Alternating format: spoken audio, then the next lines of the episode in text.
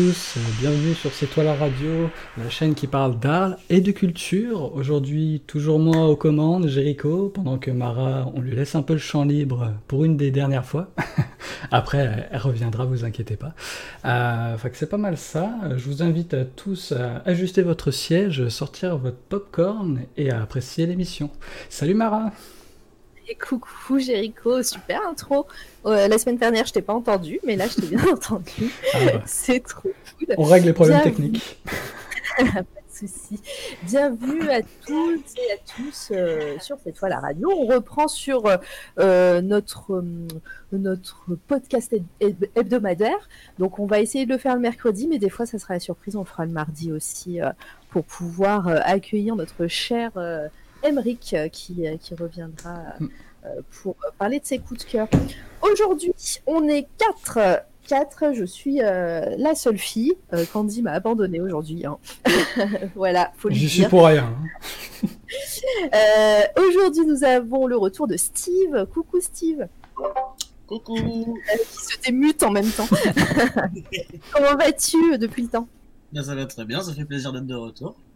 C'est cool. On va parler à comics avec toi, en, l'occurrence. Euh, nous avons aussi Mizu qui est là pour euh, une deuxième euh, apparition. Et salut tout le monde. Comment tu vas? Eh ben ça va très bien. Ben, cool. Euh, eh bien, Jericho qui est aux manettes, hein, à la Réal, on a délocalisé au Canada notre réalisation. C'est ça. Il manque plus que notre Émeric national et on aura tout le monde. Et voilà. Et puis moi-même, hein, Mara Vega, qui suis là et qui vais présenter et aussi parler de mes coups de cœur aujourd'hui. J'ai pas dit bonjour au chat. Coucou le chat. Hein. Euh, il y a beaucoup de monde déjà. Euh, Ancestral, Miaouette. Euh, nous avions Kalia Bloom. Bonjour à vous. Misu, Jericho, qui, qui, sont sur le chat aussi en modo. du 169. Très bien. Bienvenue à toi. J'en ai raté. Hein. J'ai raté d'autres gens. Euh, ce que je vais faire, c'est que je vais déjà aussi remercier les derniers follow. On en a eu pas mal depuis le live de Jabber. Euh, on a eu euh, Oracle du Nord qui est venu pendant le live de Jabber. Zazizou, merci à toi et à vous de nous follow. Mike 1983 euh, qui nous a follow aussi pendant le live de Jabber. Et en off, on a eu Comics Chief qui est, euh, passé et qui nous a follow. Merci. Euh, il a cette nuit, j'ai l'impression, nous avons eu le cher Cocoloscopie que j'ai vu chez Encre Mécanique, qui me semble. voilà. bienvenue à toi et merci pour le follow. Et Marin Dalka qui nous suit également depuis 41 minutes. Voilà, je crois que j'ai tout dit. C'est cool. Merci hein, vraiment pour le soutien. On est plus de 300 maintenant euh, sur, euh, sur à la radio. On essaye de, gérer ça au mieux, mais il y a de plus en plus de monde et on commence, moi je commence personnellement à, avoir la pression. mais bon. mais j'ai jamais dit ça, moi je me suis pas autoproclamée. Hein. Allez, on va commencer. Euh, installez-vous confortablement on va, on va commencer, on va essayer d'être moins long que la dernière fois, parce que la dernière fois, c'était. Euh, on, est, on, a, on a fait quoi 3h30 au moins de live? 3h36, je crois, exactement. Oui, exactement, c'était un peu plus long, mais c'est pas grave, euh, plus de plaisir. Hein. Oui, il dit ça parce que pour lui c'est midi chez lui et que ah, nous euh, c'est le milieu de la nuit quand on finit. et que nous on avait faim. Certes, mais je vous rappelle que quand on a commencé l'émission la dernière fois, moi j'avais pas fini de manger, ok? Donc, chacun son problème. Allez, on va commencer, on va rentrer dans le vif du sujet avec nos premiers coups de cœur. Alors, je vous rappelle un peu le principe de cette fois la radio. Euh, on parle ici d'art, de culture, de tous les arts vraiment au sens large pour qu'on ait le plus possible de qu'on ait le plus de possibilités possibles afin de parler de nos coups de cœur. On fait aussi des interviews d'artistes. D'ailleurs, euh, la semaine prochaine, normalement, on devrait euh, recevoir un artiste. On fera, les reveals euh, très bientôt. Hein, vous inquiétez pas pour ça. Mais voilà, aujourd'hui, on parle de nos coups de cœur du moment. Ce n'est pas forcément de l'actualité, même si il y a un peu d'actu dans, dans ce, dont on va parler. Mais, euh, mais voilà, c'est vraiment nos coups de cœur à nous. On est spécialiste en pas grand-chose, mais en tout cas, on s'intéresse à beaucoup de choses. Voilà. Et euh, on espère que vous avez kiffé un petit peu nos, coups de cœur. Euh, on commence tout de suite avec Steve, qui va nous parler comics, comme je l'ai dit en début d'émission. Tu vas nous parler de quoi, Steve, aujourd'hui? Est-ce qu'il est là? Est-ce que c'est un fail? Non, c'est bon, il est là. Bien. Euh, du coup, pour commencer, je vais vous parler de Firepower, qui est d'actualité, du coup. Ouais. Qui est euh, la dernière, euh, le dernier comics en date de Robert Kirkman. Donc, euh, pour ceux qui connaissent pas, Robert Kirkman, c'est le créateur de The Walking Dead, entre autres. Et dernière, donc, dernièrement, Kirkman s'est amusé jouer beaucoup avec au-delà de, au-delà des, du médium. Il s'est, beaucoup amusé à jouer avec les rythmes de parution de ses comics. À titre d'exemple, euh, The Walking Dead, le- quand le dernier numéro est sorti aux États-Unis, personne, genre même pas les, même pas les, même pas les comic shops, était au courant que ça allait être le dernier numéro. Donc euh, il est juste sorti et donc les gens qui l'ont acheté, euh, c'était censé être un nu- numéro normal. Donc, quand il est sorti, les gens qui l'ont acheté sont arrivés au petit V-end à la fin. Et, euh, il a poussé, il a- à l'époque, il avait poussé euh, le délire jusqu'à euh, solliciter, donc faire de la pub pour les trois numéros suivants, qui sont tout à fait fictifs et qui n'existent pas, donc du coup, donc, euh, personne, ne- personne ne voit venir le truc. Pas longtemps après, il a fait la même chose avec un comics qui s'appelle euh, Die Die Die, qui est sorti par surprise, sans être annoncé en fait. Donc euh, des gens se sont retrouvés dans leur comic shop avec le numéro 1 d'un comics de Robert Kirkman, qui avait jamais été annoncé. Euh, pareil, ça a super bien marché. Et euh, là, donc, on arrive sur Firepower. Et sur Firepower, ce qu'il a fait, c'est un peu différent. Il n'y a pas vraiment de surprise, mais euh, ce qu'il a fait, c'est que euh, pour euh, éviter de perdre trop de temps à passer sur euh, l'origine story de son personnage, il a sorti un premier album, donc, qui, qui est le prélude à l'histoire, qui prend la forme d'un album de 170 pages, qu'il a vendu à seulement 10 euros. Mhm. Et donc qui, est, enfin, qui est ultra fat et qui pose absolument toutes les bases qu'il faut avoir pour bah, justement pour pouvoir suivre l'histoire par la suite. Euh, littéralement trois semaines après la sortie, il a sorti les numéros 1 et 2 de la série la même, euh, la même semaine. Et euh, trois semaines plus tard, le numéro 3. Donc, la série vraiment pas longtemps. Et on a déjà pas mal de contenu à se mettre sous la dent, c'est assez cool. Euh, pour qui est, donc euh, ça c'était juste pour la petite histoire et sur la façon dont Kirkman joue avec le médium qui est assez cool en ce moment. Et donc pour ce qui est de l'histoire, Firepower, donc ça raconte l'histoire de, de Owen Johnson, qui est donc un asiatique qui a été adopté par un couple de parents américains, qui décide un jour de se mettre euh, en quête de ses parents biologiques. Donc il part en Asie avec euh, en tout et pour tout une photo de ses parents quand ils étaient jeunes.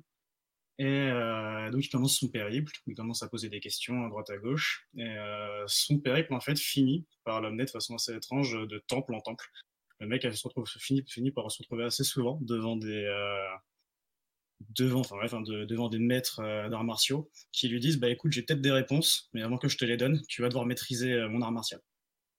Donc le gars finit, finit par se retrouver en fait, euh, bah, bouger de temple en temple en temple en temple, à devenir une sorte de génie des arts martiaux, jusqu'au moment où il arrive à la fin de son périple, qui est là où on prend le début de l'histoire, dans le prélude, où il arrive au sommet d'une montagne, au bout de sa vie, genre si on, si- donc dans un temple, si on le, si on le, si jamais par malheur euh, on lui refuse l'entrée, le mec est, euh, il est sûr, il est sûr d'y passer dans la montagne.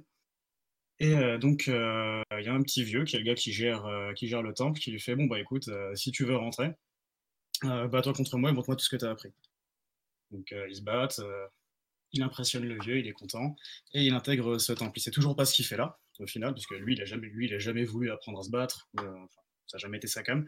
Juste, il s'avère qu'il est super, il est super doué à ça. Et le vieux lui garantit qu'il va avoir des informations à lui donner euh, sur ses parents. Donc il au temple, il commence à, joindre- à se joindre au rang donc, euh, des moines qui sont dans temple.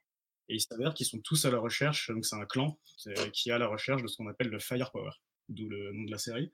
Le Firepower, c'est quoi? En gros, c'est la capacité de lancer des Kamehameha. Ça va vraiment pas plus loin.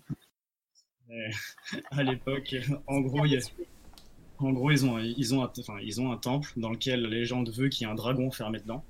Et euh, pour pouvoir re- repousser le dragon, il y a le gars qui a fondé, qui a, fondé ce clan euh, il y a des milliers d'années, qui a appris à lancer des boules de feu. Et depuis, c'est un art qui s'est perdu. Et eux, donc, euh, déjà, ils protègent donc, ce dragon des vilains méchants qui veulent libérer le dragon pour asservir la Terre. Et ils essaient de lancer des boules de feu. Bon, Owen, ça va devenir, euh, bien entendu, euh, le premier gars en Milan à réussir à lancer des boules de feu. Et euh, donc, le prélude raconte grosso merdo cette histoire-là. En 170 pages, c'est vraiment ce passage dans ce temple et on te pose tous les protagonistes.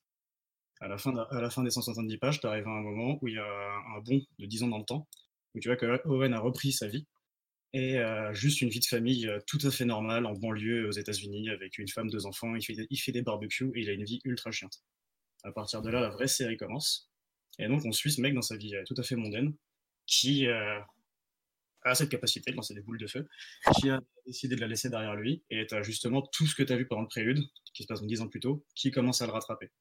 La force euh, de la série, c'est qu'à travers, dans l'écriture, à travers justement tous les petits moments de vie, donc que tu vas voir, donc Owen qui amène ses enfants à l'école, lui qui interagit avec les autres parents d'élèves ce genre de trucs. T'as- t'as- c'est pas chiant. Tous ces moments sont absolument pas chiants. L'écriture est, assez folle et euh, Kirkman est assez bon à euh, justement à rendre le quotidien intéressant. Et à côté de ça, dans le numéro 2, je sais pas, genre trois quarts du numéro 2, c'est juste Owen qui se bat contre un ninja sans parole. Euh, il arrive à jouer avec le rythme de façon, de façon assez impressionnante. Et à côté, du coup, justement, au dessin, on a Chris Samney qui arrive du coup à faire des planches bah, comme celles que vous voyez à l'écran à l'heure actuelle. Qui, il a un truc qui est, vachement, simple, mais en même temps qui euh, juste est marquant et arrive à mettre en avant ce qu'il faut. Et, bref, c'est trop cool. Et, euh, à la fin de chaque numéro, il y a un petit échange entre justement donc, euh, le dessinateur et le scénariste qui euh, échangent sur le processus de création du numéro que tu viens juste de lire. Donc euh, c'est assez cool. À l'heure actuelle, je lis ça en VO, mais euh, Delcourt a déjà adapté euh, le prélude qui fait 170 pages. Donc en français, c'est déjà trouvable chez Delcourt, et j'imagine qu'ils mettront pas trop de temps à, par la suite à adapter euh, le reste euh, de la série. Delcourt qui, euh, qui est aussi euh, le- l'éditeur de Walking Dead, donc ils ont un petit peu une. Euh, qui ont-. Ouais, ils, ils gardent un peu leur truc euh, Robert Kirkman et euh, voilà, ils prennent, ils prennent le- la série en, en cours. Euh, tu disais que justement le, rythme était un peu spécial et j'imagine qu'il n'y a que des, gars comme Robert Kirkman qui ont une, une assise déjà assez importante dans le, milieu du comics qui a, qui, voilà, il a créé avec, euh, avec les dessinateurs. euh, je me souviens plus des noms, Tony Moore, c'est ça, et euh, Charlie Adlard après, euh, un univers The Walking Dead qui est vraiment peut-être le comics le plus lu euh, en France, si je ne m'abuse, et même euh, peut-être aux. États-Unis, je sais pas. Après, il y a Batman aussi qui doit pas être loin. En tout cas, comics indé. Euh, il n'y a que lui qui peut faire ça, euh, des, des surprises comme une fin euh, non programmée, enfin non annoncée, disons, et, euh, et, des, et des comics qui arrivent comme ça par surprise. Ouais, ouais, clairement. Enfin, le- enfin, quand même, c'est un, un mec qui est sorti un peu de nulle part et qui maintenant est, le, est ultra haut placé chez Image. Et, euh, est l'auteur, euh, original de tous ses comics. Et euh, ouais, enfin, il a eu, il a une, pouvoir, et, enfin, il a pouvoir et il a, une- il a une influence dans l'industrie que littéralement aucun autre auteur en tant juste qu'auteur a en fait. Et Ouais. tu sais qu'à partir du moment où il y a un truc estampillé Robert Kirkman qui va sortir, ça va forcément marcher. Et, et à, chaque, et à chaque fois, c'est bien délivré, tu vois, le mec déçoit jamais. Ouais, c'est clair. Euh, par rapport, euh, en plus, quand tu disais que il sait très bien euh, décrire et donner, euh, donner de la substance aux, euh, euh, aux scènes de tous les jours, à la vie de tous les jours. Moi, j'ai, j'ai pas lu en- euh, encore cette série là dont tu parles, mais euh, j'ai lu un petit peu du, Walking Dead et, quelques autres euh, œuvres de lui. Et, et c'est vrai que j'ai l'impression que il arrive justement à faire de scènes banales, des, des scènes qui pourraient être ennuyeuses et qui, euh, que personne ferait parce que pas d'action ou rien, euh, intéressantes et qui en font le, vraiment la, colonne vertébrale de ses œuvres, j'ai l'impression. Ouais, c'est un peu une de ses marques en fait. si tu te penches sur son œuvre, euh, en, en vrai, il y a énormément de gens qui parlent en fait. Ouais. Et, contrairement à un Brian Michael Bendis, euh, pour ceux qui savent parler, c'est pas chiant. Alors que euh, Bendis, c'est un mec euh, qui est capable de t'écrire, enfin, Bendis ou même Hickman, enfin d'autres scénaristes qui sont à ses côtés, ils peuvent t'écrire genre des scènes de gars qui sont autour d'une table pendant 20 pages, et juste malheureusement, tu vas te faire chier, tu vois. Alors que Kirkman, tu, lui- tu lui dis, vas-y, écris-moi 20 mecs, enfin, 3 mecs autour d'une table pendant 20 pages. Il va toujours trouver un moyen pour que tu finisses par kiffer. Et euh, bah, c'est clair. Et puis, euh, et puis là, l'histoire dont tu parles, ça me fait complètement penser à toutes ces histoires de kung-fu euh, des années 90, même avant les, tous les films, tous les films de kung-fu qu'on aime, avec ces, ces, ces personnages qui n'ont qui n'ont rien demandé, qui se retrouvent dans une montagne avec un vieux qui leur apprend des trucs. et et est-ce que est-ce qu'il y a quand même une influence de tous ces films et tous ces Tu vois, très clairement, tout- enfin, il, il- il le cache pas. enfin, comme The Walking Dead, ça a été, ça a été sa version euh, du genre zombie, et Invincible, ça a été sa version du genre super-héros. Ça, c'est ta version du genre euh, film de kung fu, très clairement. C'est vraiment. et, euh, et- qu'il recherche et, euh, et ça marche assez bien. et ça marche bien. Il arrive à faire quelque chose de, de novateur? Bah, de novateur, enfin, ça dépend ce que t'entends par là. Tu vois, The Walking Dead, en vrai. Enfin, après, à toi ce que t'entends par novateur, dans le sens où euh, ça reste des histoires, des histoires qui sont cool, tu vois. Mais. Euh, c'est des histoires qui sont cool, qui sont prenantes, qui ont du rythme. Maintenant, est-ce que c'est novateur? Ouais, il y a un mec qui lance des caméras, tu vois. Enfin, l'histoire du de base, c'est vraiment ça, tu vois. Enfin, faut, arrive un moment, faut, faut, faut se pencher sur ça et se dire, ouais, ok, c'est l'histoire d'un mec qui peut lancer des caméras et qui se fait poursuivre dans sa vie de tous les jours par des ninjas, tu vois. Donc, euh, est-ce que c'est novateur? Ce pitch, quoi. non, mais en vrai, ça se résume à ça quelque part, tu vois. Est-ce que c'est novateur? Euh, Non, c'est pas, c'est pas le terme que j'utiliserais. Est-ce que c'est cool à lire? Ouais, carrément. Euh, Après, quand, quand je parle de novateur, est-ce que à la fin, euh, tu vois, il y, a des- il y a des œuvres comme ça qui reprennent des, des, euh, des thèmes assez connus, mais à la fin de, de, ta lecture ou de ton visionnage quand tu es au cinéma ou quelque chose, tu as envie de voir les films qui ont ou les, les séries qui ont, qui ont marqué le, le genre. Celui-là, tu, tu te dis, ouais, non, c'est vraiment cool à lire et, et voilà, faut, faut rester sur ça. Ouais, Euh. ouais, non, je t'avoue que je, je- Enfin, ouais. Après la lecture de ça, je me suis pas dit, tiens, je vais me rattraper tous les films de Kung Fu que j'ai Ouais. vus quand j'étais gamin, tu vois. Enfin, Ça t'a pas donné envie Ouais, non, c'est cool. Bah, tant mieux. Moi, c'est ça que j'appelle novateur parce que moi, si, si juste je, je regarde un film de Kung Fu et en fait, je lis euh, ce, un truc de Robert Kirkman qui reprend du, de, des, des thèmes de Kung Fu et tout, bah ouais, je vais aller regarder un, un Bruce Lee ou, un, ou, ou autre chose, quoi. Donc, euh, mais bon, c'est c'est cool. Et, ben, et du coup, les, les gars, Jericho, j'ai entendu que tu voulais. Que tu voulais réagir par rapport à ça. Est-ce que ça te hype? Je sais que c'est un des rares comics Walking Dead, donc Kirkman, Mhm. que, que t'as. Ouais, ouais, vas-y, finis ta phrase.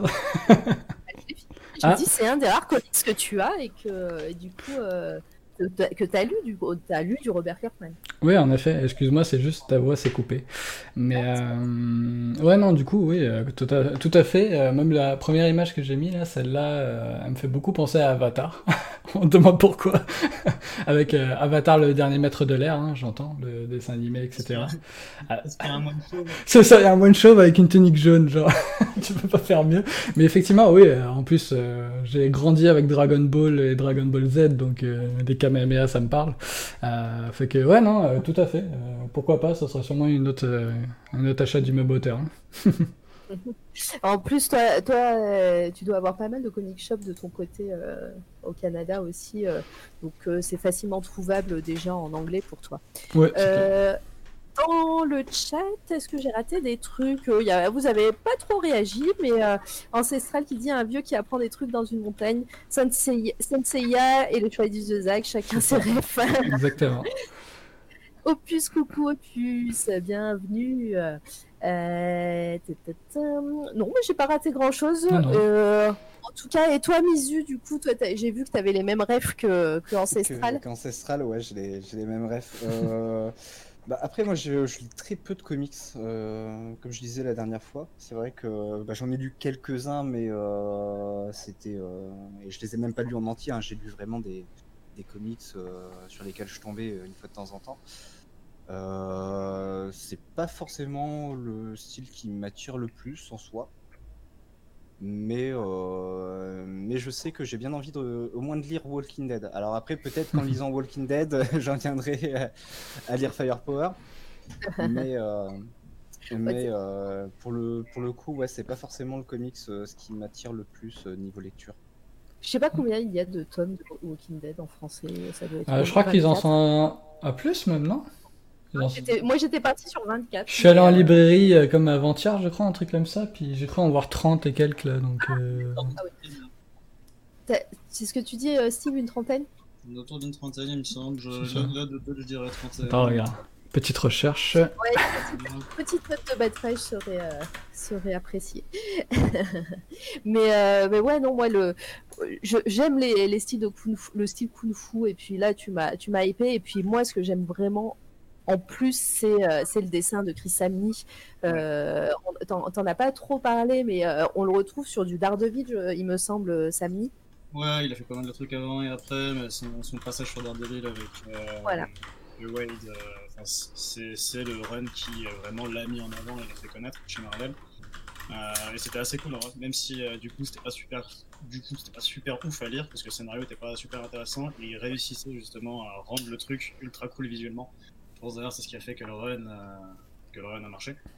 Mais euh, ouais, il a, il a un style qui, est- qui est- qui est assez simpliste quelque part, mais au final, qui est, enfin, il réussit à mettre l'accent sur ce qu'il faut, tu vois, pour que tu lises les, les expressions, pour que tu arrives à comprendre l'action. Enfin, il est ultra lisible. Euh, C'est vachement plaisant.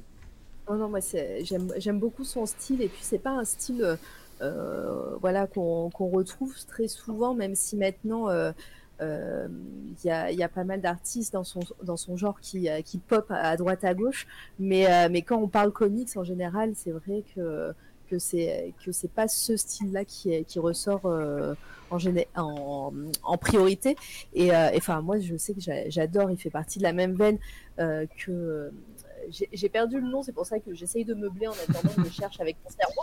Mais euh, ce- celui qui dessine, euh, celui qui dessine euh. Mm, mm, mm, mm, mm. Ah, bah, euh, non, c'est- donc c'était. Euh, Aja, Aja David Aja, voilà. Alors voilà, au niveau des couleurs, c'est pas c'est pas la même chose, mais je trouve que, que le style se rapproche, même si là euh, sur euh, euh, Fire Power, je- j'ai l'impression que son style est un petit peu différent que sur euh, Daredevil où c'est sur les c'est juste sur les images qu'on a vues euh, Non, à l'écran. C'est plus la palette de couleurs en vrai, tu vois. Donc, euh, Ouais. t'as- t'as exactement le même coloriste qui est sur euh, Daredevil, donc euh, Matt Wilson. Ouais. Euh, c'est plus la palette de, cou- enfin, c'est plus la, la palette de couleurs. Le... En vrai, fondamentalement, son style reste euh, un peu le même, mais c'est juste que tu, tu racontes d'autres histoires, t'es dans d'autres univers. T'es plus du super-héros, donc forcément, Ouais. l'approche- narrative euh, visuelle reste, enfin, devient différente, tu vois. T'es plus sur un mec qui se balade de- d'immeuble en immeuble, t'es un mec euh, qui, euh, t'es chez un mec qui, qui, ouais, qui, qui vit en banlieue américaine ou qui est dans, ou qui, qui est à la montagne.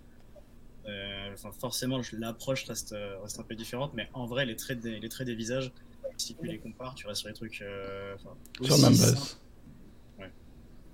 Et, euh, et les scènes d'action, les scènes de kung-fu sont bien représentées. Ça, en- Ouais, elles sont assez ouf. Bah, Justement, ce que je disais, c'est dans le, le numéro 2, il est composé, je dirais, à trois quarts, juste contre un ninja.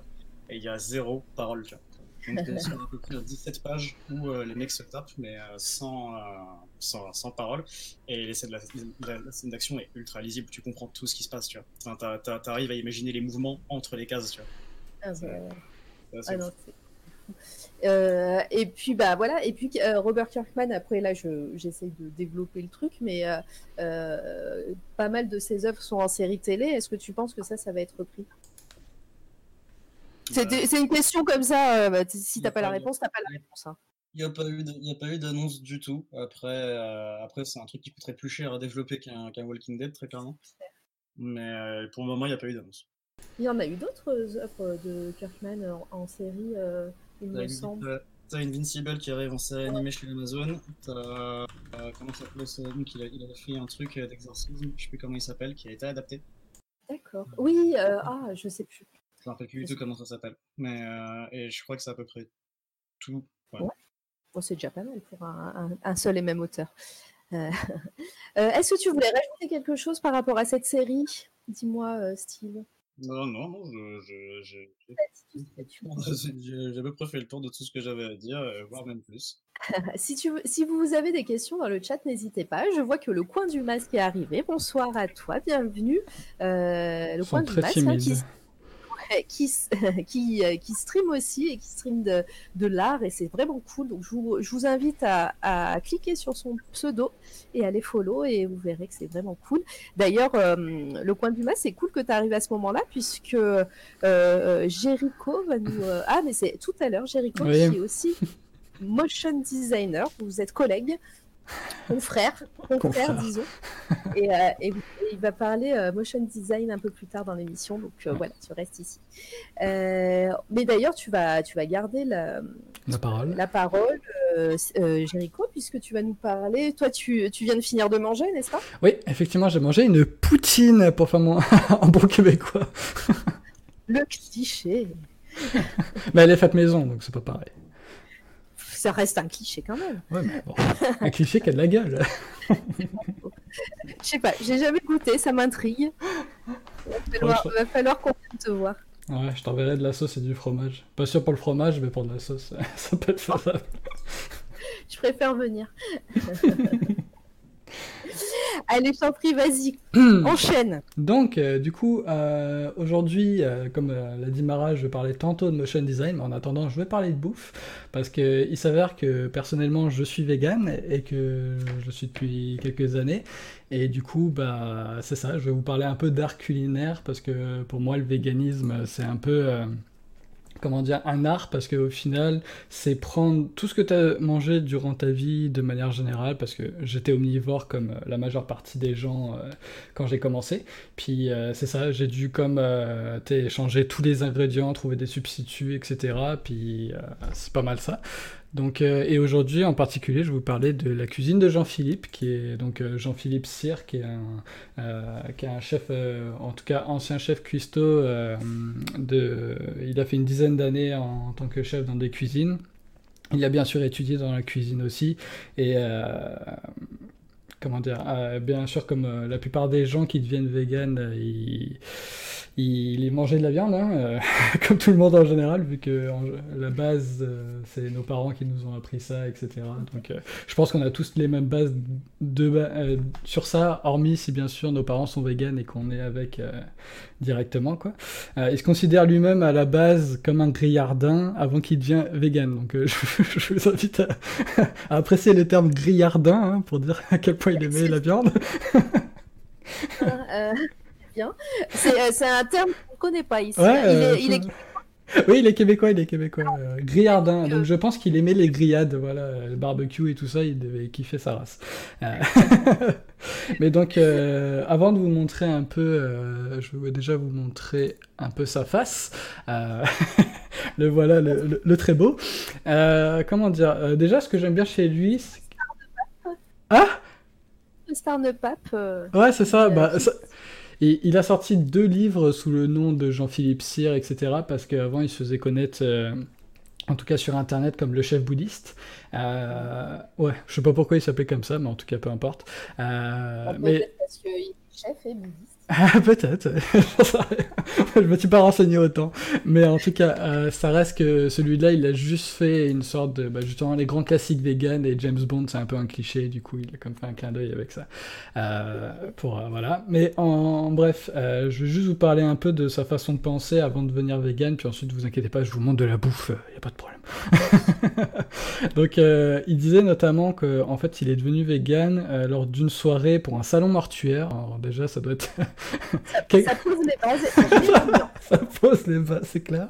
Euh, du coup, bah déjà, je sais pas ce que tu dois cuisiner pour un salon mortuaire. Je suis jamais allé euh, malheureusement, enfin heureusement, euh, au contraire, dans un salon mortuaire pour euh, quelqu'un qui est décédé. Mais en tout cas, il dit que en gros, il a préparé pour des centaines de convives des assiettes d'agneau. Et que sur les centaines, ils ont à peine touché l'agneau. Donc du coup, ça déjà, ça a été comme un petit déclic. Et euh, il est parti sur l'idée de euh, quel changement on peut faire pour sauver le plus d'animaux. Donc à la base, lui, c'est plus pour la cause animale. Euh, et, il dit- et il a dit euh, lui-même que si en gros, euh, et je préviens tout le monde, hein, je suis vegan, je ne force personne à le devenir, d'accord? Après, si, si comme il le dit, tout le monde peut réduire sa consommation de viande, c'est déjà pas mal, mais vous n'êtes pas obligé de devenir vegan, vous inquiétez pas. On fait pas de politique. Oui, oui, t'inquiète. Vas-y, tu parles de cœur, on n'est pas en train C'est ça. Euh, donc voilà, en gros, euh, comme je viens de le dire, euh, si 90% des gens réduisaient leur consommation de viande, ça aurait plus d'effet que si, en fait, une poignée de gens devenaient vegan. Donc pour dire à quel point c'est pas obligé d'être vegan euh, et de faire tout comme moi je fais par exemple. Vous pouvez très bien vous en sortir, même améliorer votre santé de manière générale avec la bouffe juste en réduisant la consommation de viande parce que on en consomme beaucoup trop. Euh, c'est ça. Donc euh, et son but, son approche à lui, euh, outre la réduction de consommation de, vi- de viande et que tout le monde fasse un effort pour ça, euh, lui en fait, son critère à, pro- à proprement parler, c'est le goût. Il, veut que les gens essaient de réduire en proposant des recettes qui font attention à ce que tu consommes, notamment en matière de viande, mais lui, ce qui l'intéresse, c'est que ce soit bon. et notamment, la plupart de ses bouquins, ce que j'aime bien, euh, sachant qu'il en a deux, comme je vous l'ai dit, sous le nom de Jean-Philippe Cyr, euh, et la cuisine de Jean-Philippe, vu que c'est son, comme, euh, son nom de scène un peu, bah, il fait beaucoup de scènes, de, bouffe, pardon, qui sont très faciles d'accès. Hormis, bien sûr, malheureusement, quand tu es vegan, comme je l'ai dit, il faut avoir des substituts. Des choses que t'as pas toujours dans ton garde-manger. Et encore, il y a des fois, genre lui, mettons, il adore mettre du ketchup dans plusieurs recettes. Et personnellement, je mets pas du ketchup partout, moi. Euh, perso, je suis pas du genre à mettre du ketchup dans mes pâtes, par exemple. Donc euh, bon, Euh, en tout cas, c'est une chose. Mais toujours est-il que c'est ça. Euh, donc euh, là, par exemple, je vous montre ça. C'est un, c'est des linguines de la mer avec des pétoncles, mais bien sûr, c'est pas des vrais pétoncles. C'est fait à base de champignons King Ulster. Donc c'est des pleurotes. Mais vous savez, les grosses pleurotes euh, un peu massives au niveau du, tronc, là, bah, c'est ça, en les faisant par exemple cuire, etc., bah, ça a la même texture qu'une euh, euh, pétoncle. C'est assez impressionnant. Fait que c'est pas mal ça. Après, c'est un gars de 46 ans. Euh, c'est pas mal ça que j'avais à dire là. Donc, euh, tu sais, il est vieux sans être trop vieux.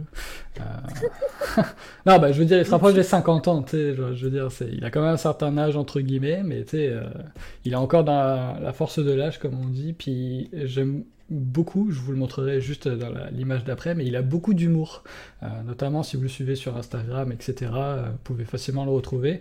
Il fait beaucoup de vidéos, puis il adore dire des conneries. Bon, après, c'est un Québécois, donc peut-être qu'il y a des choses des fois que vous arriverez peut-être pas à comprendre, mais il, il parle très bien. là, puis, en tout cas, il est très drôle à suivre sur les réseaux. Très bien. T'es là, tout le monde? Oui, oui, je suis toujours là. euh, j'attends tes questions. Tu tu- tu t'es arrêté d'un coup, alors du coup, je me suis. j'ai- pas compris. non, mais c'est cool. Et toi, tu l'as tu l'as découvert comment sur Instagram? Il était, euh, il est, il est connu. Enfin, je sais pas. moi, je- Alors, euh, faut savoir que moi, bah, comme je l'ai dit avant, j'étais omnivore, donc je mangeais de tout, etc. Puis c'est en fait euh, pas mal grâce à ma blonde que je suis devenu vegan et que j'ai réduit ma consommation, etc.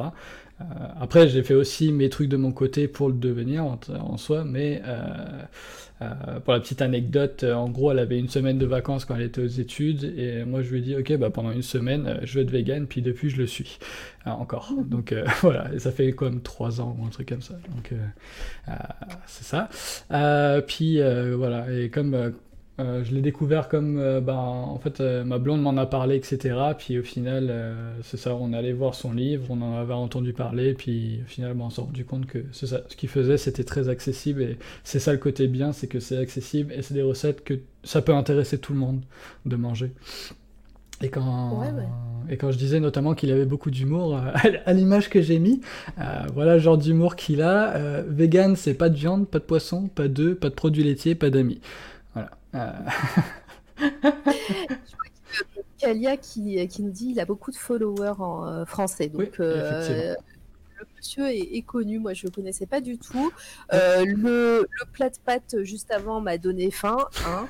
Bon, je pense Voilà. que mes livres produits aussi. Mais oui, non, il est très accessible même en France, notamment bah, parce que c'est un Québécois et qui parle français, mais les livres sont sortis en France. Du coup, si vous les voulez, il n'y a aucun problème pour vous les procurer, c'est très facile d'accès. Et euh, il, a, euh, il, fait, il fait des bouquins. Il a pas une chaîne YouTube ou, euh, ou quelque chose comme ça? Alors, il est censé avoir une chaîne YouTube, je crois qu'il a un compte Facebook, il a un compte Instagram en anglais et en français. Puis je pense pas qu'il a un Twitter par contre, mais en tout cas. Mettre les liens euh, quand tu parleras. Euh, euh. ouais, bah attends, je vais les chercher en même temps, mais effectivement, euh, dans le fond, euh, c'est ça, c'est quelqu'un très accessible et tu peux même lui parler et la plupart du temps il répond en plus, donc c'est quand même, même sur son site que je vais vous montrer juste après, il a tendance vraiment à genre répondre aux gens, etc. Ça a vraiment l'air d'être quelqu'un d'accessible, ce qui est plutôt cool parce que même il n'y a pas que sa bouffe, lui-même l'est, quoi, donc ça c'est intéressant. Euh, Kalia, euh, Mélie qui dit oui, je taperai bien dans ces plats là. Et euh, Kalia, podcast et blog. Ok, voilà. Bah, n'hésite, n'hésite pas aussi si tu es sur ordi à mettre des liens. Mettre Instagram. qu'elle connaît bien aussi. Ouais, Euh, Ancestral, j'aime bien ce texte dans la caricature médiatique. Il ressort des fois une sorte de dictature végane. Ah, je, je pense que euh, je pense que c'est qu'on on voit pas les mêmes choses euh, ancestrales Ouais, euh, ah, par rapport à ça. Par rapport au mouvement vegan, le seul problème, c'est que beaucoup de gens essaient trop d'influencer les gens à le devenir en leur disant ce que tu fais, c'est de la merde. Et du coup, il y a beaucoup de caricatures médiatiques justement sur le fait qu'être vegan, c'est juste un mouvement, que tu fais juste comme les autres ou ce genre de choses. Mais le problème, c'est que c'est ça. Il y a beaucoup trop de gens qui montrent le mauvais exemple.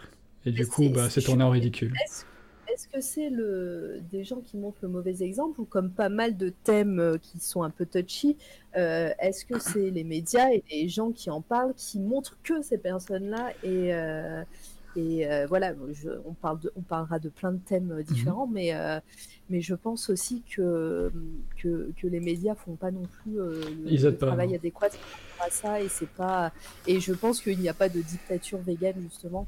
C'est euh, c'est vraiment euh, un, un, un- un- un- une petite fumée, euh, voilà, un nuage de fumée pour, euh, pour justement décrédibiliser aussi certains, certaines personnes. C'est ça, sachant que, euh, bah, comme, je- comme tu l'as dit, le problème c'est qu'il y a les médias d'un côté, puis il y a aussi les gens qui pensent faire la bonne chose et qui le font pas de la bonne façon. Je veux dire, la meilleure façon de proposer à la limite à quelqu'un de devenir vegan, c'est déjà de lui parler du fait que bah, peut-être justement la consommation de viande est de manière générale beaucoup trop euh, d'actualité, c'est-à-dire que quand on voit le nombre de viandes qui sont jetées même dans les épiceries, etc. Bah, on le voit pas tout le temps là, mais euh, c'est quand même assez conséquent, puis c'est dommage parce que bah, c'est un animal qui est mort pour procurer ce, ce bout d'aliment en fait.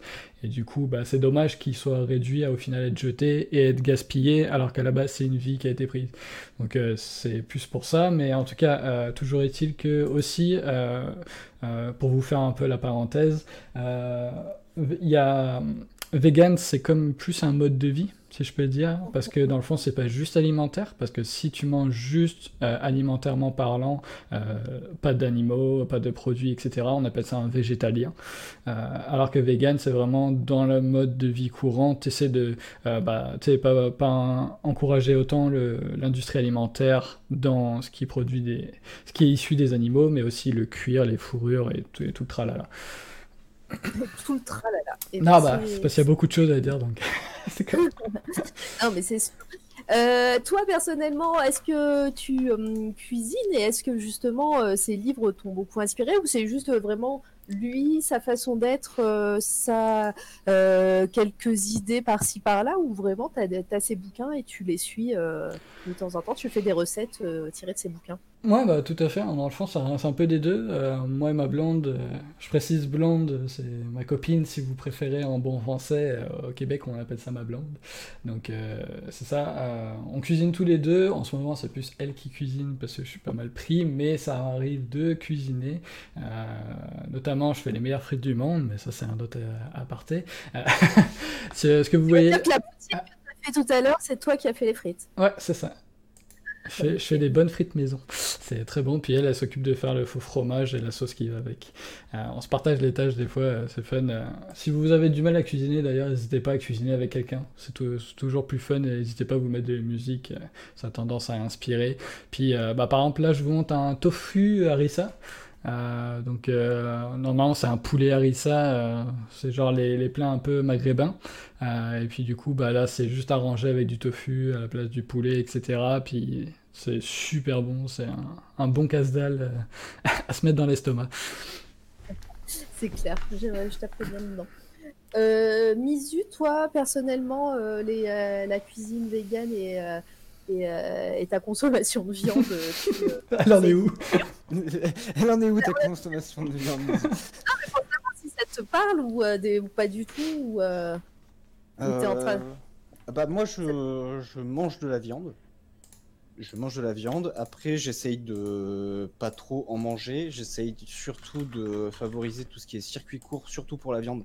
C'est Parce très que, bien déjà. euh, c'est ce qu'il y a. Déjà d'une, la viande est meilleure et en plus de ça, euh, ça permet de, bah, de savoir que au moins la bête qui a été tuée, euh, bah au moins euh, ça sera pas de la viande gâchée parce que en vrai le gros problème c'est surtout tout ce qui est grosse industrie de, de, de consommation et de, de production de, nourriture Mhm. où là il y a, il y a vraiment de l'abus que ce soit dans les mises à mort ou ou ne serait-ce que dans la après dans le dans la distribution. Et c'est là où il y a le plus le plus d'abus et qui fait que bah, forcément on jette euh, un stock euh, incroyable de viande. Et, euh, et après sinon bah, j'ai déjà goûté des saucisses végétariennes et j'ai trouvé ça excellent. Mhm. Ouais, non, sincèrement, pour, pour aider aussi ceux qui, mettons, voudraient essayer ou quoi, si jamais vous avez peur de plus manger de viande, bah déjà, il y a tous les substituts de base des vegans, c'est-à-dire le tofu, euh, les légumineuses, hein, tout ce qui est, euh, euh, je sais pas moi, euh, oubliez pas que les légumineuses apportent beaucoup de protéines, c'est-à-dire les pois chiches, les haricots, etc. tout ce genre de choses. Mais euh, c'est ça, il y a le tofu, il y a le tempeh, il y a les protéines végétales texturées. Euh, puis après, il y a justement, comme le dit Mizu, tout ce qui est saucisse et tout ce qui est de manière générale de la fausse viande euh, et qui souvent essaie de se rapprocher un peu du goût pour aider les gens justement à peut-être moins manger de viande et plus consommer ce genre de substitut-là. Ok, bah c'est noté, mais ça me donne pas envie là. C'est c'est quoi ce truc? Alors ça, c'est du tofu panang. Euh, c'est du tofu qui est comme un peu frit à la poêle euh, et euh, c'est un mets euh, plutôt asiatique là et c'est super bon. C'est débile. Ancestral, bon, je suis adulte, plus de 30 ans, tout ça, mais quand ça, mais quand ça en parlait sur Twitch, sur différents streams IR- IRL, avec des gens tout, tout partis en vie. J'aurais aimé te connaître avant, Jericho, j'aurais sauvé des vies. A pas de souci, si t'as Oui, envie mais- d'en parler, y a pas de problème, tu viens me voir, on Euh, peut en discuter. bah, euh, voilà, il faut toujours parler dans le bon, dans le bon respect de chacun. Mhm. Et, euh, C'est ça. et c'est toujours cool de, découvrir des nouvelles choses. Après, C'est ça. Voilà, c'est- Et- Et ce que j'aime beaucoup, surtout de la cuisine végétalienne, c'est comme je l'ai dit, c'est que c'est des substituts. Du coup, euh, pour revenir au principe de notre chaîne, c'est toi la radio, c'est euh, limite de l'art parce qu'il faut savoir comment, euh, bah, la plupart du temps, c'est pas toujours le cas. comme je l'ai dit, pour ceux qui justement ont du mal à passer à quelque chose de vegan ou végétarien, etc., c'est l'idée déjà d'essayer de retrouver des goûts qu'on connaît. Et ensuite, c'est d'essayer de découvrir de nouveaux goûts. Parce que, euh, bah, notamment Jean-Philippe, lui, il, il aime bien utiliser, comme je vous l'ai dit, le ketchup, mais en bon québécois, il aime bien aussi utiliser le sirop d'érable. Euh, Et euh, c'est fou comme depuis que je suis Jean-Philippe ou qu'on a acheté ses bouquins, je consomme du sirop d'érable pas pour des pancakes ou des crêpes ou ce que tu veux, ou pour des desserts de manière générale, mais pour des plats cuisinés.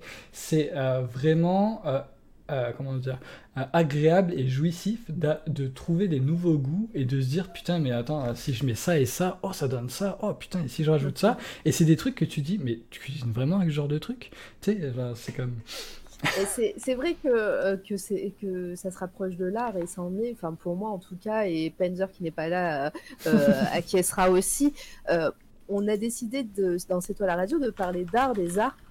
On avait pris le, la liste de Wikipédia, de, la liste des arts. hein, il y a les arts classiques et euh, on a rajouté bah, les, les arts euh, vidéo, les jeux vidéo, les euh, voilà. Et donc on a décidé, elle n'est pas officiellement sur la liste des arts Wikipédia, mais on a ça. décidé, nous, ici, parce qu'on on aime en parler, de, de parler aussi cuisine. Et voilà, ça fait partie des arts qu'on qu'on aime. Euh, on dira, ah ouais, c'est toi, je, je disais, mais qui c'est qui dit ça sur le chat Euh, Voilà, n'hésitez pas sur le chat si ça vous intéresse, Ouais, si ça vous intéresse pas, si on peut parler hein, tout, euh, de tout, de rien, sans, sans problème. Oui. Euh, en tout cas, voilà. Sachant que je suis, je le vegan pas chiant pantoute, j'irai pas vous forcer, comme je vous l'ai dit, à devenir quoi que ce soit, j'essaie juste de montrer de, la- de ce genre de découverte, parce que mine de rien, c'est souvent des plats bah, qu'on a déjà, c'est juste remanier. Par exemple, euh, euh, en bon français, on connaît le bœuf bourguignon, bah moi je fais un bourguignon de champignons. Oui. Tu sais, genre, enfin, c'est comme. euh, et c'est d'ailleurs un truc très fun, si jamais vous voulez essayer, etc. Euh, N'hésitez pas à prendre des recettes que vous adorez, ou genre de votre enfance, ou peu importe. Vous pouvez même demander la recette à vos parents si c'est une recette de famille, etc. Puis essayer de la remanier. Et pour vous dire, j'ai même réussi, moi personnellement, j'ai une recette de famille du côté de ma mère qui est du, de la tourtière à la viande, ok? Donc c'est de la viande, sur de la viande, en tourte, et j'ai réussi à la faire vegan. Donc, tu sais, pour dire à quel point tu sais, tout est faisable, faut juste être un peu curieux puis se dire, ok, bah, qu'est-ce qui peut remplacer? Puis, tu sais, il y a Internet, il y a des livres de cuisine maintenant, il a- enfin bref. C'est sûr. Et puis, et puis encore une fois, ça, ça n'empêche pas de s'intéresser et de découvrir de nouvelles choses. hein. Euh, si, euh, si un jour vous mangez ce, ce tofu, euh, je sais plus le nom, et, et le lendemain vous mangez votre bœuf bourguignon, ça sera, ça sera très bien aussi. hein. Exactement. Voilà. Sachant Et que même ma famille, vous, je vous le dis, hein, est pas pantoute vegan. Euh, par contre, j'étais content de savoir que, mettons, mon frère aîné s'est dit, bah écoute, moi je ne deviendrai jamais, mais tous les lundis, on a décidé avec ma blonde d'arrêter de consommer tout type de viande. Donc le lundi, je sais qu'ils feront pas une consommation de ça. Puis tu sais, c'est déjà énorme. Je suis sûr que si tout le monde le ferait, le lundi, pas de viande, et ben tu verrais une diminution de euh, pollution et tout ce que tu veux, là, euh, assez, assez fou. Parce que si tout le monde s'y met, euh, je veux dire, je sais plus combien on est de milliards sur Terre, là, mais je sais qu'on est déjà beaucoup.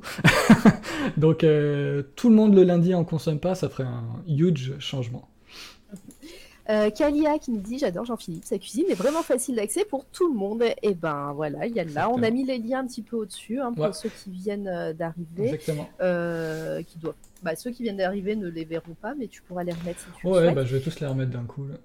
Mélie, euh, je suis extrêmement curieuse de ce genre de plat. Je suis, comme on dit souvent, flexitarienne, mais l'approche d'une toute nouvelle cuisine est super intéressante. Ouais, ouais tout à fait. euh, Puis voilà, c'est un peu découvrir aussi de nouveaux goûts, de nouvelles sensations et de nouvelles textures, hein, parce que voilà, Exactement. même si euh, Alors, voilà, faut- Euh, c'est toi la radio Jericho, je mangerai 5 fruits et légumes devant tes streams lors de mes aventures. bah voilà, très bien.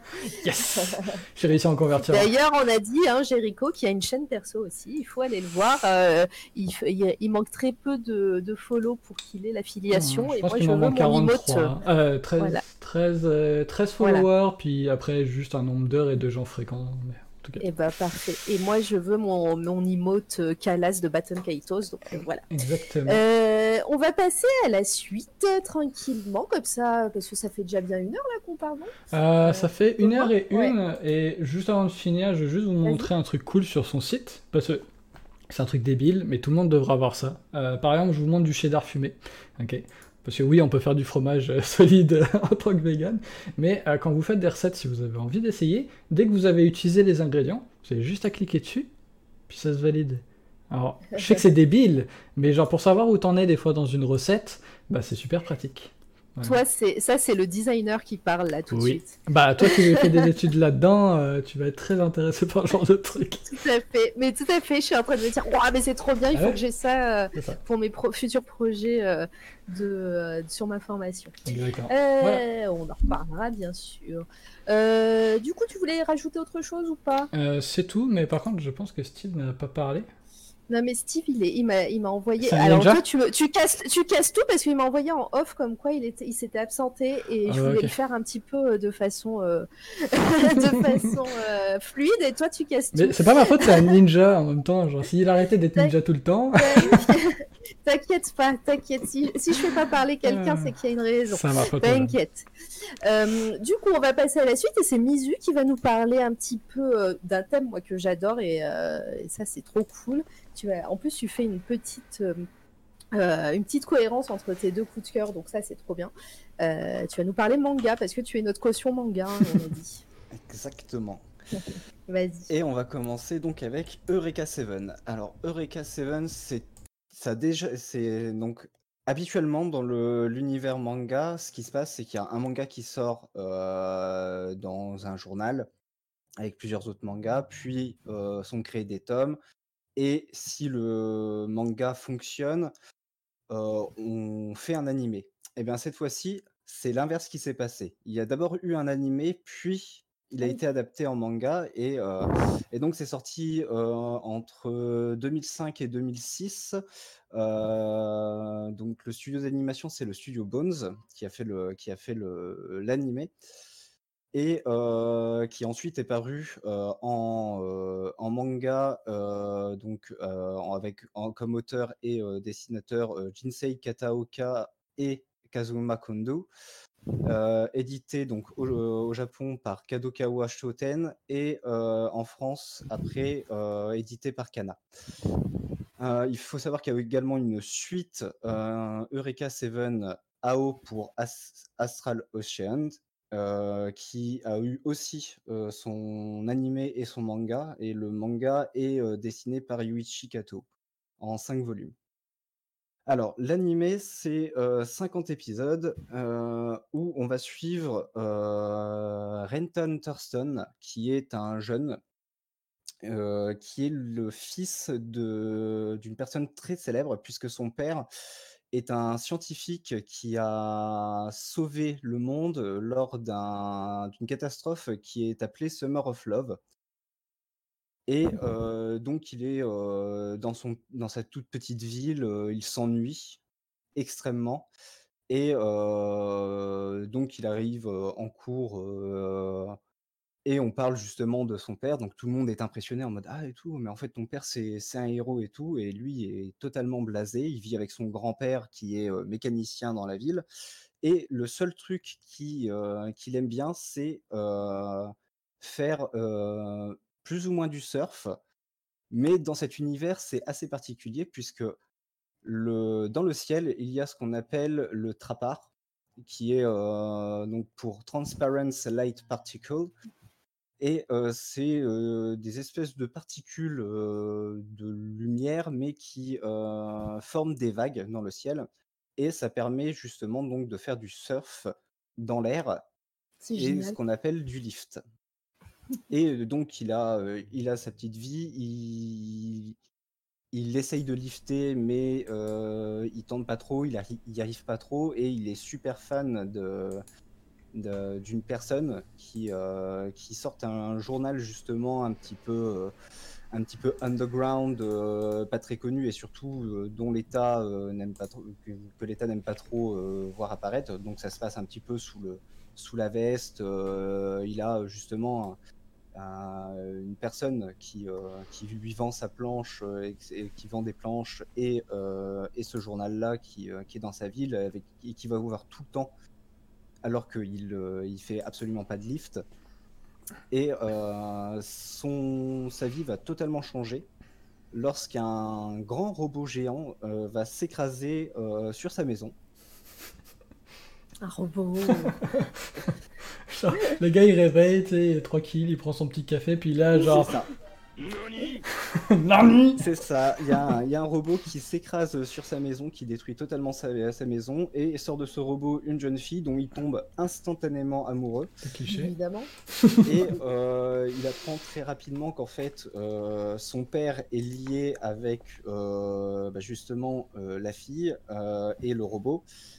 Et euh, son, grand-père, son grand-père, justement, réagit très très mal, euh, en mode je veux absolument pas voir ce robot venir près de chez nous. en gros, il faut absolument pas que, que des gens viennent. Et, et son grand-père cède au bout d'un moment et lui donne un objet qui doit aller avec le robot que son père avait créé et lui dit bah écoute en fait pour qu'on soit tranquille bah va va le ramener euh, et, comme ça, au moins, on sera tranquille. Et en fait, en allant faire ça, il rencontre euh, la star qu'il adore, Hollande, qui euh, en fait fait partie d'un groupe un petit peu, un petit peu dissident par rapport au, à l'État, et il va tout simplement les rejoindre. Ok. Et c'est à moi là Tu t'es arrêté aussi d'un coup, c'est pour ça que je me suis dit ok. On voit si tu suis. Ouais, ouais, non, mais je, je suis. et donc, tu, tu, disais que cette série était d'abord euh, un animé, après, euh, c'est devenu euh, une, un manga. Tu l'as lu aussi, le manga?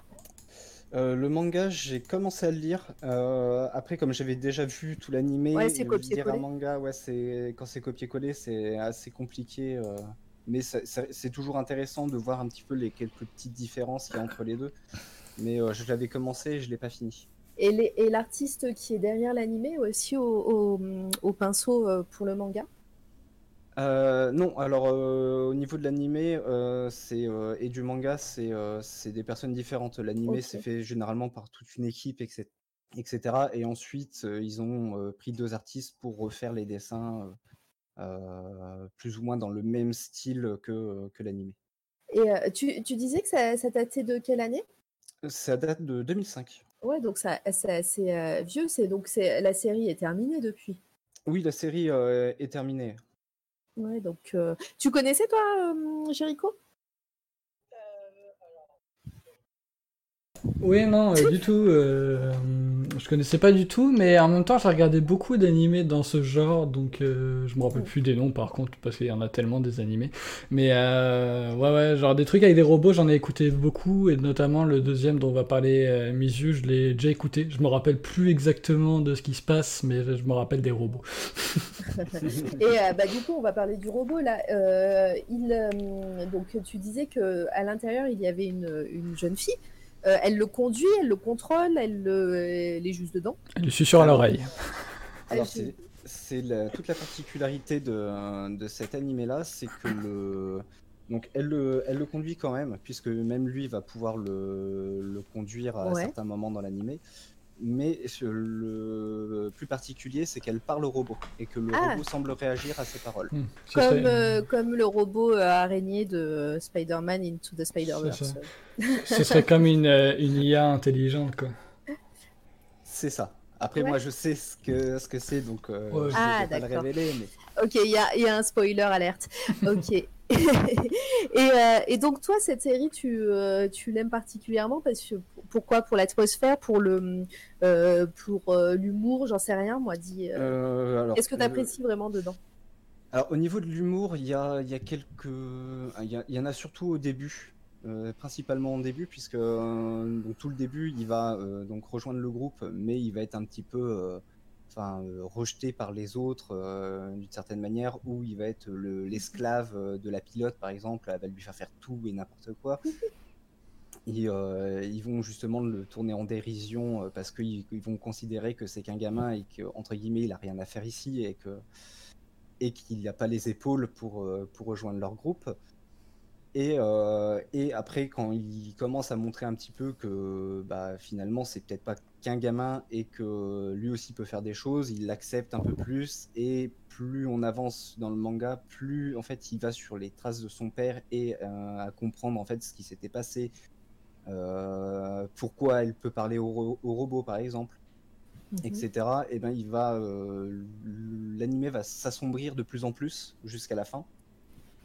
Et, euh, et le- la petite particularité sur ce manga-là, c'est que euh, justement il y a pas mal de thèmes évoqués comme euh, l'acceptation d'autres d'autres personnes, que ce soit et là pour le coup d'autres races, que ce soit des, des choses comme ça. Et après, il y a surtout ce qui m'avait catch, catché à l'époque, c'est dès le deuxième épisode, je crois qu'il sort la, phrase, c'est ne demande pas, fais-le toi-même ou tu n'obtiendras jamais rien. Et en fait, il est basé, le, le personnage principal est basé que sur cette chose que lui avait dit sa sœur qui avait disparu. Euh, ne, demande, ne demande pas, fais-le toi-même ou tu n'obtiendras jamais rien. Et ça, c'est un espèce de credo qui est comme ça, et ça m'avait euh, attrapé. Après, j'aime beaucoup le style, euh, style mecha dans le, dans, dans le manga. Et du coup, c'est tout ça qui a fait que j'ai euh, j'ai totalement accroché. Et je les regarde encore une fois de temps en temps, à peu près tous les 2-3 ans. Ils sont trouvables quelque part? Alors, ils sont trouvables sur Crunchyroll, normalement. Ok, tu mettras un lien parce que je connais Ouais. pas. Crunchyroll, c'est Ouais. un peu la, la base des mangas en ligne, etc. C'est euh, C'est légal? Oui, tout à fait. C'est légal, oui. C'est un Netflix, ok. Très Exactement, tu peux t'abonner. En gros, il y a des trucs qui sont gratos, mais la plupart des choses qui sortent, euh, mettons qu'il y ait, je sais pas moi, une nouvelle saison d'un animé qui sort, bah du coup ça va sortir pour les premiums, donc tu peux très bien payer, c'est un peu moins d'une dizaine de dollars, je crois, donc euh, un peu moins. Oui, g- généralement, de toute façon, que ce soit Crunchyroll ou Wakanim ou euh, ADN, qui sont les trois principaux pour regarder euh, Oui. des animés de, de manière légale, c'est euh, autour des 5 euros à, à 10 euros. Ok, bah, très bien. Moi, en tout cas, ça me hype bien puisque moi, tu me dis qu'il y a un robot. Déjà, je, je prends. hein, euh, euh, un jour, je vous ferai une photo de mon intérieur euh, euh, chez moi et vous comprendrez pourquoi. Il y a pas mal de robots qui traînent par-ci par-là. Et ouais, donc ouais, tout ce qui est méca, j'aime. Et puis là, le, le côté aussi un peu sport dans les airs. on peut, on peut voy- enfin, c'est, on peut surfer sur, sur des espèces de particules invisibles. J'aime beaucoup, j'aime beaucoup l'esprit en tout cas. Euh, coucou Nico, je vois sur le chat, tu es là, bienvenue, euh, rebonjour. euh, c'est cool de te voir sur le chat. Merci pour le lien. Crunchyroll. Ouais, je, connais, je connaissais vraiment pas moi du tout et euh, je suis super contente, Misu, que tu sois là et que tu nous parles un peu manga parce que, parce que comme ça tu vas pouvoir nous faire découvrir des choses euh, trop cool et dont on n'a pas l'habitude ici dans l'équipe. euh, ça va pas être trop bien. Euh, je sais que Steve est pas, est pas là encore, donc euh, on, va, on va passer à la suite. Est-ce que Jericho, toi, tu voulais rajouter quelque chose par rapport à... Euh, bah, cet ce, ce manga-là, non, pas particulièrement, mais. On parlera après. Pareil, pareil, moi j'ai plus de choses à dire sur ton prochain coup de Sur cœur. le, euh, sur le deuxième. Ouais, c'est ça. on, va, bah, on va pas spoiler. Exactement, pas mais euh, certes, Mizu, il connaît peut-être plus en manga ou animé que moi, mais j'ai regardé plein d'animés qui sont aussi euh, plutôt cool, là, euh, notamment euh, ReZero, pour, euh, ou je sais pas comment on l'appelle, oui. Oui, qui est génial. Qui est, euh, en tout cas, il y a plein d'animés qui, euh, dont je pourrais parler, One Punch Man et, et, et Tutti Quanti. Et ben à, à l'occasion, c'est sans problème. Yes. Euh, et toi, Mizu, est-ce que tu voulais euh, dire quelque chose de plus par rapport à cet animé ou le chat hein? Enfin, voilà, vous êtes bien sages ce soir Ouais, ils euh, sont sur le timides. chat. hein, je vous vois, vous êtes timide, je sais pas. Il y a plein de nouveaux. Pourtant, on n'est pas, Ah. on n'est pas, on est nombreux. Je hein, crois on est savoir. Est-ce que vous êtes tous allés cuisiner en fait? Vous êtes tous partis manger, c'est ça c'est l'heure de manger. Euh, et il y a un bon lien à faire avec la, représentation Oh, de la oui. cuisine dans les mangas. Oui, c'est Oui, vrai. Et d'ailleurs. il y a même. Oh. J'y ai pensé. J'y Oh pensé avec euh, quelques, quelques mangas sur la cuisine. Mais je pense que. Mais en plus, il y en a des, des pas mal. Mais- Moi, je... pour, pour le coup, si moi j'en connais quelques-uns, c'est Mhm. vraiment qu'ils sont très connus. Mais euh. Et, et en surtout- plus, généralement, ils sont hyper loufoques. Et, Ouais. euh, Ouais. Ben, moi, ce Bah, que ça- j'adore surtout, c'est que ils ont tellement l'air bons, tout ce qu'ils cuisinent dans les, dans les... et surtout les animés là, ça, je trouve ça ressort encore plus parce que c'est vivant. Ah ouais, parce qu'on les voit manger. C'est ça, mais genre, tu sais, euh, notamment, je, je pense à Food Wars, là, où genre, quand ils mangent des trucs, genre, les gens, ils réagissent par rapport au plat, genre, ça les déshabille, ou des... C'est exagéré, mais juste les plats en eux-mêmes sont tellement... Pff, oh là là. Le, Oui. le- le mieux que j'ai vu en effet euh, causé par de la nourriture, c'est euh, un voyage dans le temps où, voilà, où la personne a réussi à du coup euh, sauver quelqu'un qui était mort. Ah, pas mal, grâce à de la bouffe. J'ai fait ah ouais quand même. Ça part loin. Ah, Toujours c'est plus. ça. Non, mais on fera, on fera ça pour, euh, je sais pas, et ça existe toujours, la semaine du goût. On- Le jour de, le, le- le- au moment de la semaine du goût, on fera notre Ouais, ça- podcast ça spécial cuisine. exister. Spécial que- cuisine. Je pense que c'est, c'est pas impossible que ça soit bientôt en plus. Donc, euh, Ah, à vérifier du aussi. goût, c'est la du note de 12 pa- au 18 de- du 12 au 18 de- euh, du septembre. mois d'octobre pour le mois de. Octobre. Ah, et ben on verra. Et ben pour- pourquoi pas. On fera un, un spécial euh, cuisine. on va, on va en parler avec toute l'équipe. On va vous donner faim Alors, euh, on va passer à la suite. Je sais que du coup, Steve pourra aussi réagir à mon coup de cœur puisqu'il l'a lu. Euh, Ah, Nico qui dit Je cuisine pas de carbo, désolé, je ne suis pas du tout dans le thème. je suis sûre que je suis sûre que Jericho peut nous trouver une recette de pâte Ah carbo oui, tu peux le aller thème. voir, regarde, regarde, je te donne directement dans le chat le nom, tu vas voir, la fée Stéphanie, elle fait des très bonnes pâtes carbonara avec du tofu euh, fumé, Euh, c'est super bon, puis euh, c'est ça, est-ce que tu préférerais faire une pause avant, euh, Mara, ou pour donner Non, on va la faire. euh, on va la faire. euh, je vais faire mon coup de cœur avant. Ok, pas trop. T'inquiète, ça fera 4. De retour, je confirme. Ça y est, Ninja est là. Merci Steve. T'inquiète femme. Et c'est cool, t'arrives au bon moment du coup euh, pour, euh, pour mon coup de cœur parce que je sais que tu vas pouvoir rebondir dessus. En plus, je vous disais en plus en, en début de- d'émission qu'on on va pas forcément parler de d'actualité. En fait, euh, bah si, moi c'est pareil, c'est de l'actu.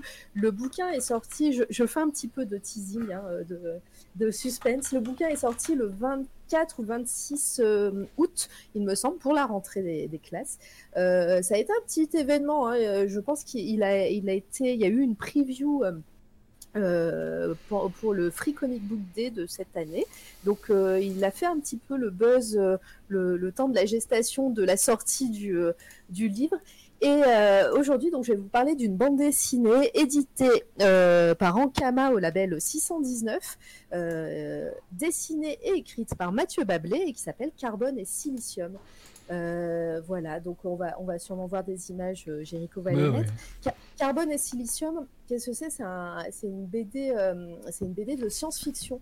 Et, et vraiment, en la lisant, moi, je me suis dit, purée, ça fait longtemps que j'ai pas lu, vu et, et vu de la, science-fiction comme ça, et ça fait vraiment plaisir parce qu'il y a vraiment tous les thèmes qu'on aime déjà dans la science-fiction, et en plus, euh, Mathieu Bablé utilise la science-fiction et euh, le futur plus ou moins proche euh, pour parler de thèmes qui, qui touchent de nos jours. Donc c'est vraiment, pour moi en tout cas, ce, que la science-fiction est et doit être en tout cas. Après, voilà, il y a, il y a plein d'autres... d'autres euh, exceptions, mais en tout cas, là, c'est cool. Euh, Carbone et silicium, ça parle de quoi? Je vais essayer de ne pas spoiler. hein, euh, ça, va être, ça va être dur parce que c'est un gros pavé. hein, Il y a 260 pages, je crois. Attendez, je vais vous le dire en, en Ah, live. je l'ai dans les mains. 267 pages. C'est un très grand format. Euh, c'est un peu plus grand que du A4. Euh, non, c'est même du A4. euh, voilà. Enfin, bref, c'est un grand, format, dos toilé. Voilà, l'objet déjà est, beau. Euh, oh, j'ai vu les impressions des grands formats cet après-midi sur Twitter. Ouais, non, c'est. Ah oui, j'ai vu aussi sur Twitter passer, ils vont faire des prints euh, avec une, euh, une finition dorée, de toute beauté. Voilà. Donc, carbone et silicium, ça parle de quoi? C'est dans un futur plus plutôt proche euh, au début du euh, au, début du livre, je crois 2046, euh, il me semble, où on voit au début des scientifiques en train de créer deux IA à qui ils vont implanter toute l'histoire et toutes les connaissances de l'humanité. voilà. Et on va voir un petit peu ces deux IA parler, discuter, un petit peu contempler l'évolution de l'humanité au fil, au fil de- des pages. Et, euh, et pour moi, c'était fabuleux, vraiment. Beaucoup de thèmes sont abordés. Je vous dis, hein, ça se passe dans le futur. Donc, euh, on voit, je suis un peu dans le thème avec. euh, avec Mizu parce que bah, c'est des robots hein. et, euh, et, et ça c'est cool donc moi vous me dites euh, deux robots sont en train de discuter euh, dans une pièce euh, ok j'achète c'est parfait et, euh, et voilà après euh, peut-être que je nuancerai un petit peu, mais, euh, en tout cas, voilà, ça a, été, vraiment une grosse claque parce que beaucoup, euh, je vous dis, des thèmes comme, comme l'immigration sont abordés, comme euh, bah, évidemment la technologie, euh, euh, ce que l'humanité va en faire de cette technologie, de, du progrès, entre que je mets entre guillemets, est-ce que c'est réellement un progrès ou pas, Euh, aussi des thèmes plus, euh, plus sous-jacents comme euh, le rapport aussi euh, au genre entre voilà les hommes, les femmes, euh, euh, tout ce qui est euh, tout ce qui est le rapport au genre euh, euh, au sens large. Euh, voilà, tellement de thèmes. J'essaye vraiment de pas vous en dire euh, trop. euh, juste euh, que, hum, que Mathieu Bablé maîtrise le trait, maîtrise les décors, les bâtiments, tout ce qui est, bah, tout, tout ce qui est méca, c'est c'est trop cool. Mais moi, ce que, ce que je retiens dans, dans ces pages, c'est vraiment les. Je crois qu'il y a- que je t'ai donné des images, Jéricho. C'est vraiment des, hum, les décors. tout- Somptueux. les, les villes, bah, quand tu veux, toi, les villes, euh, les, euh, les immeubles, euh, vraiment, c'est blindé de, de détails. Enfin, voilà, on peut passer, ça se lit assez rapidement, même si c'est très, c'est quand même assez, il y a pas mal de dialogues, mais voilà, on peut rester sur une planche, voilà, des 3-4 minutes facile juste pour regarder les détails.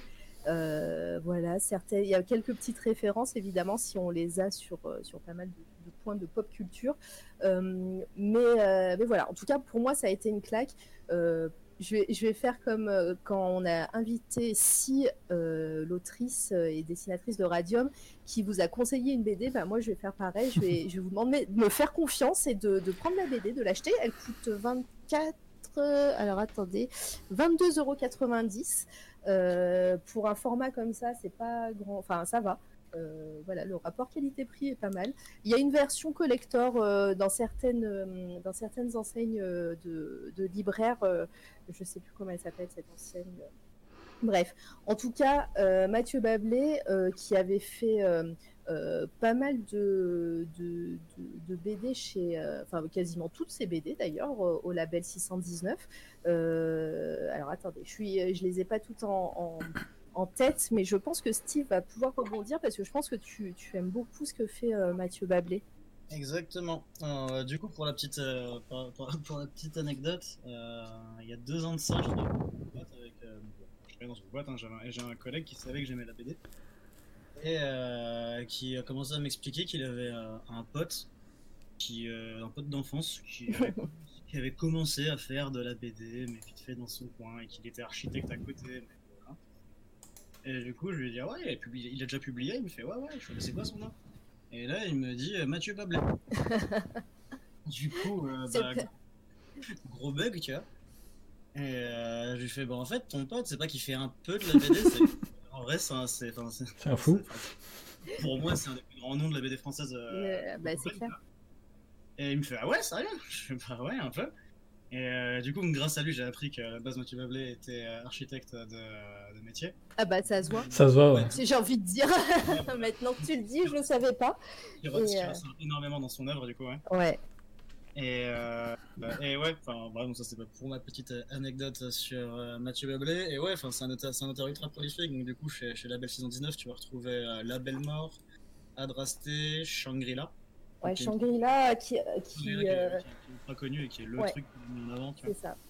Mais, Et qui, c'est aussi un grand format, il me semble. ouais, exactement. Et justement, bah, les trois que je viens de te citer, en fait, La Belle Mort, Adrasté et Shangri-La, c'est les trois gros formats qu'il a fait avant Carbone et Silicium. Et en fait, plus il avance, donc il, en- il en, en plus il les sort à une fréquence euh, assez ouf, mine de rien.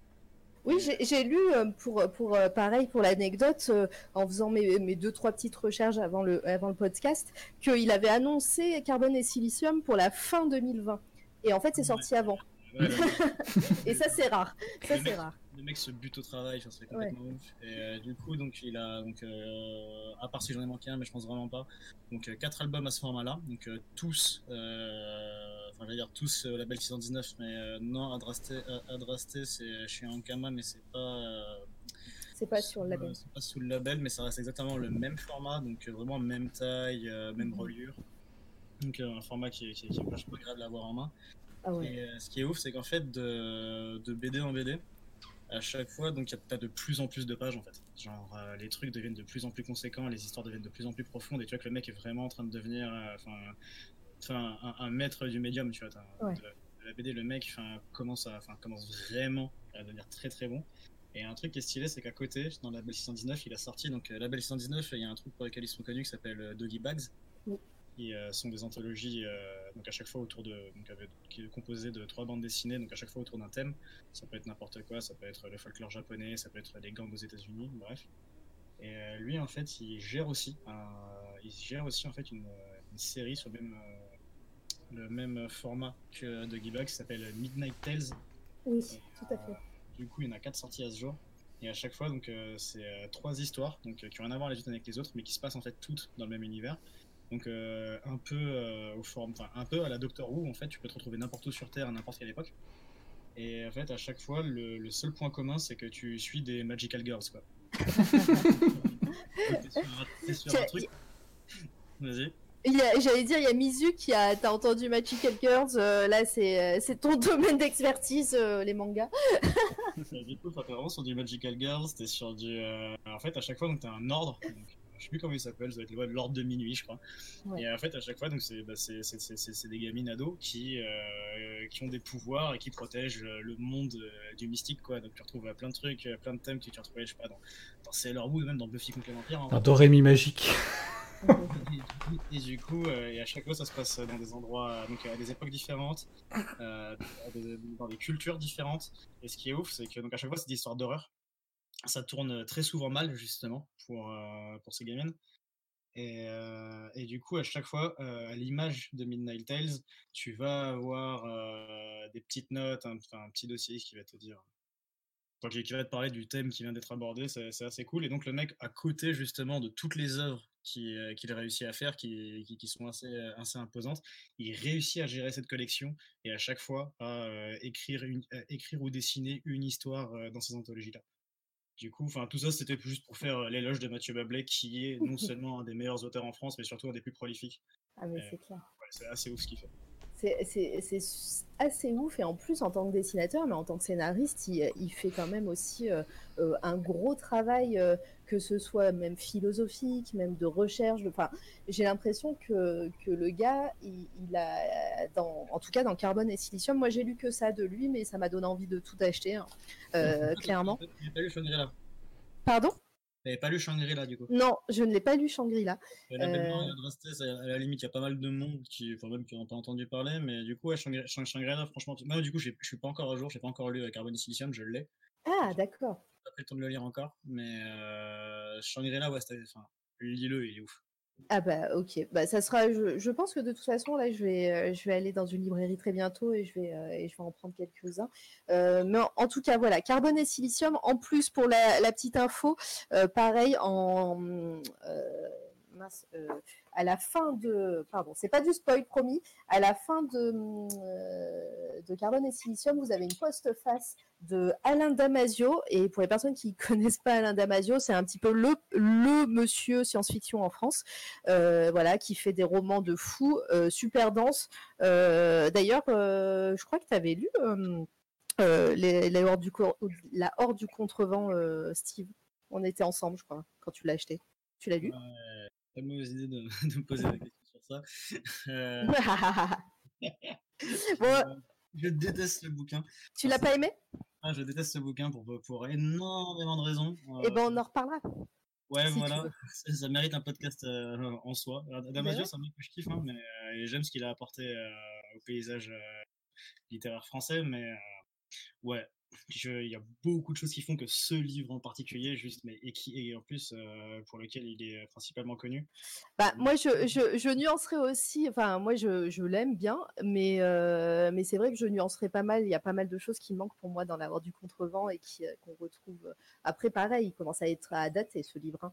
Euh, mais après, j'ai pas lu, par exemple, son dernier bouquin qui est Les Furtifs et. euh, et euh, Oui. pareil, qu'il y a beaucoup, beaucoup d'éloges dessus. euh. mais bon, il est encore en grand format et, euh, un peu cher. Donc euh, voilà, ça sera pour une autre fois.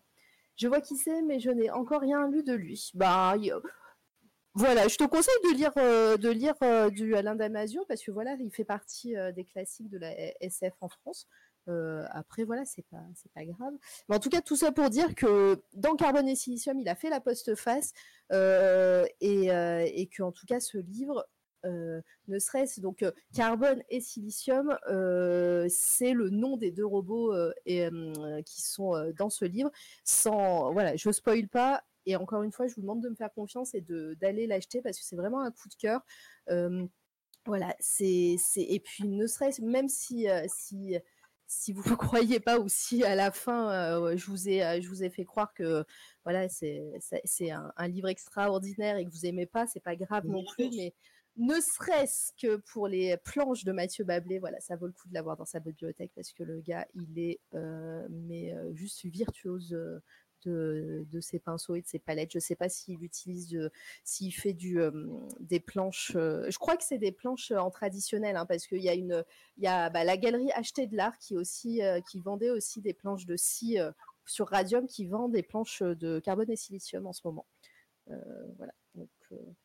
Euh, du coup, c'était mon coup de cœur du moment. Est-ce que ça vous hype un petit peu, euh, Misu, toi qui aimes les robots aussi? Ouais.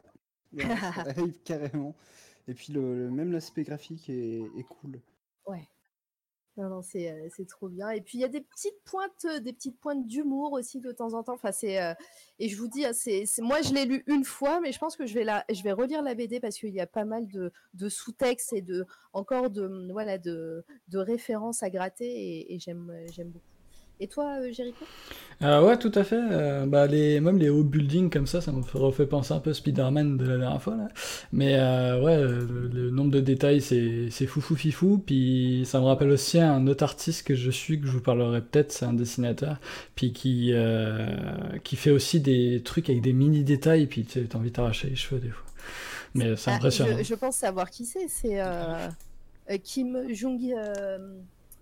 Euh, bah, J'arrive pas à dire son nom parce que je ne l'ai pas dans l'ordre. Euh, Kim Jong. Non, bah, il s'appelle pas Kim Jong, donc ça doit être un autre. Mais Euh, tant mieux s'il y en a d'autres. hein.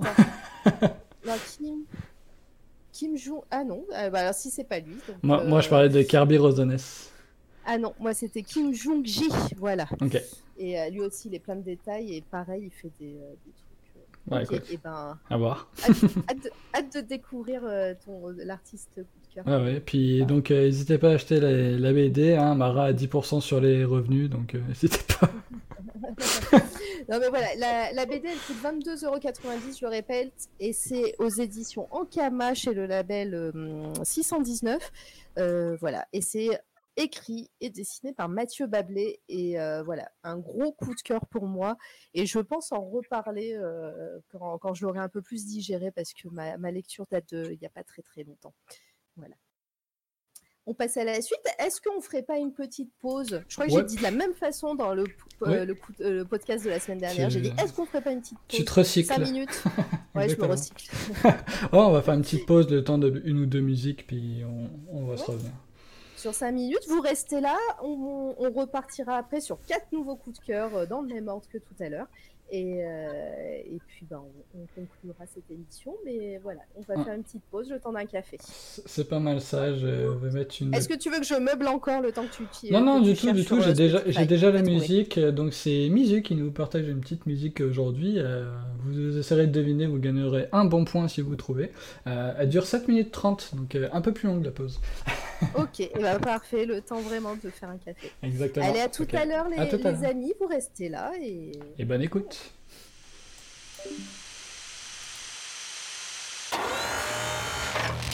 C'est toi la radio.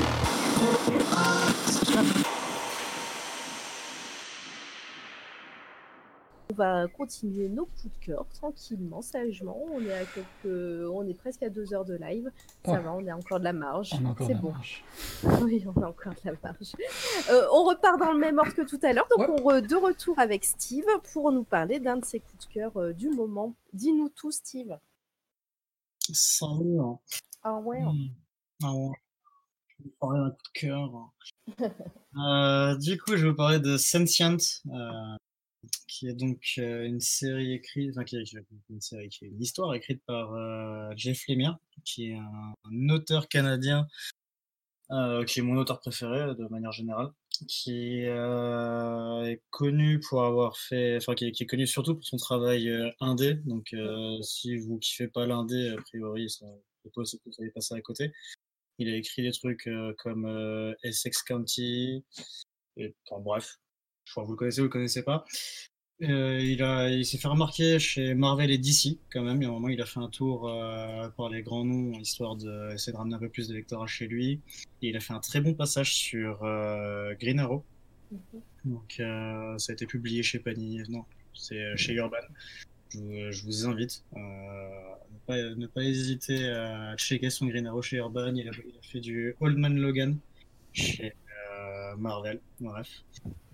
Quoi qu'il Si- arrive. si- euh, Pardon, je te coupe un, un instant. Si on n'a jamais lu de Green Arrow, on peut aller directement sur son arc à lui. Ouais, clairement, ouais, son run il est fait pour ça en fait. Son run, il se lit- euh, En fait, ce qui est marrant, c'est que son run, en fait, c'est limite du euh, hors continuité. Enfin, c'est super bizarre.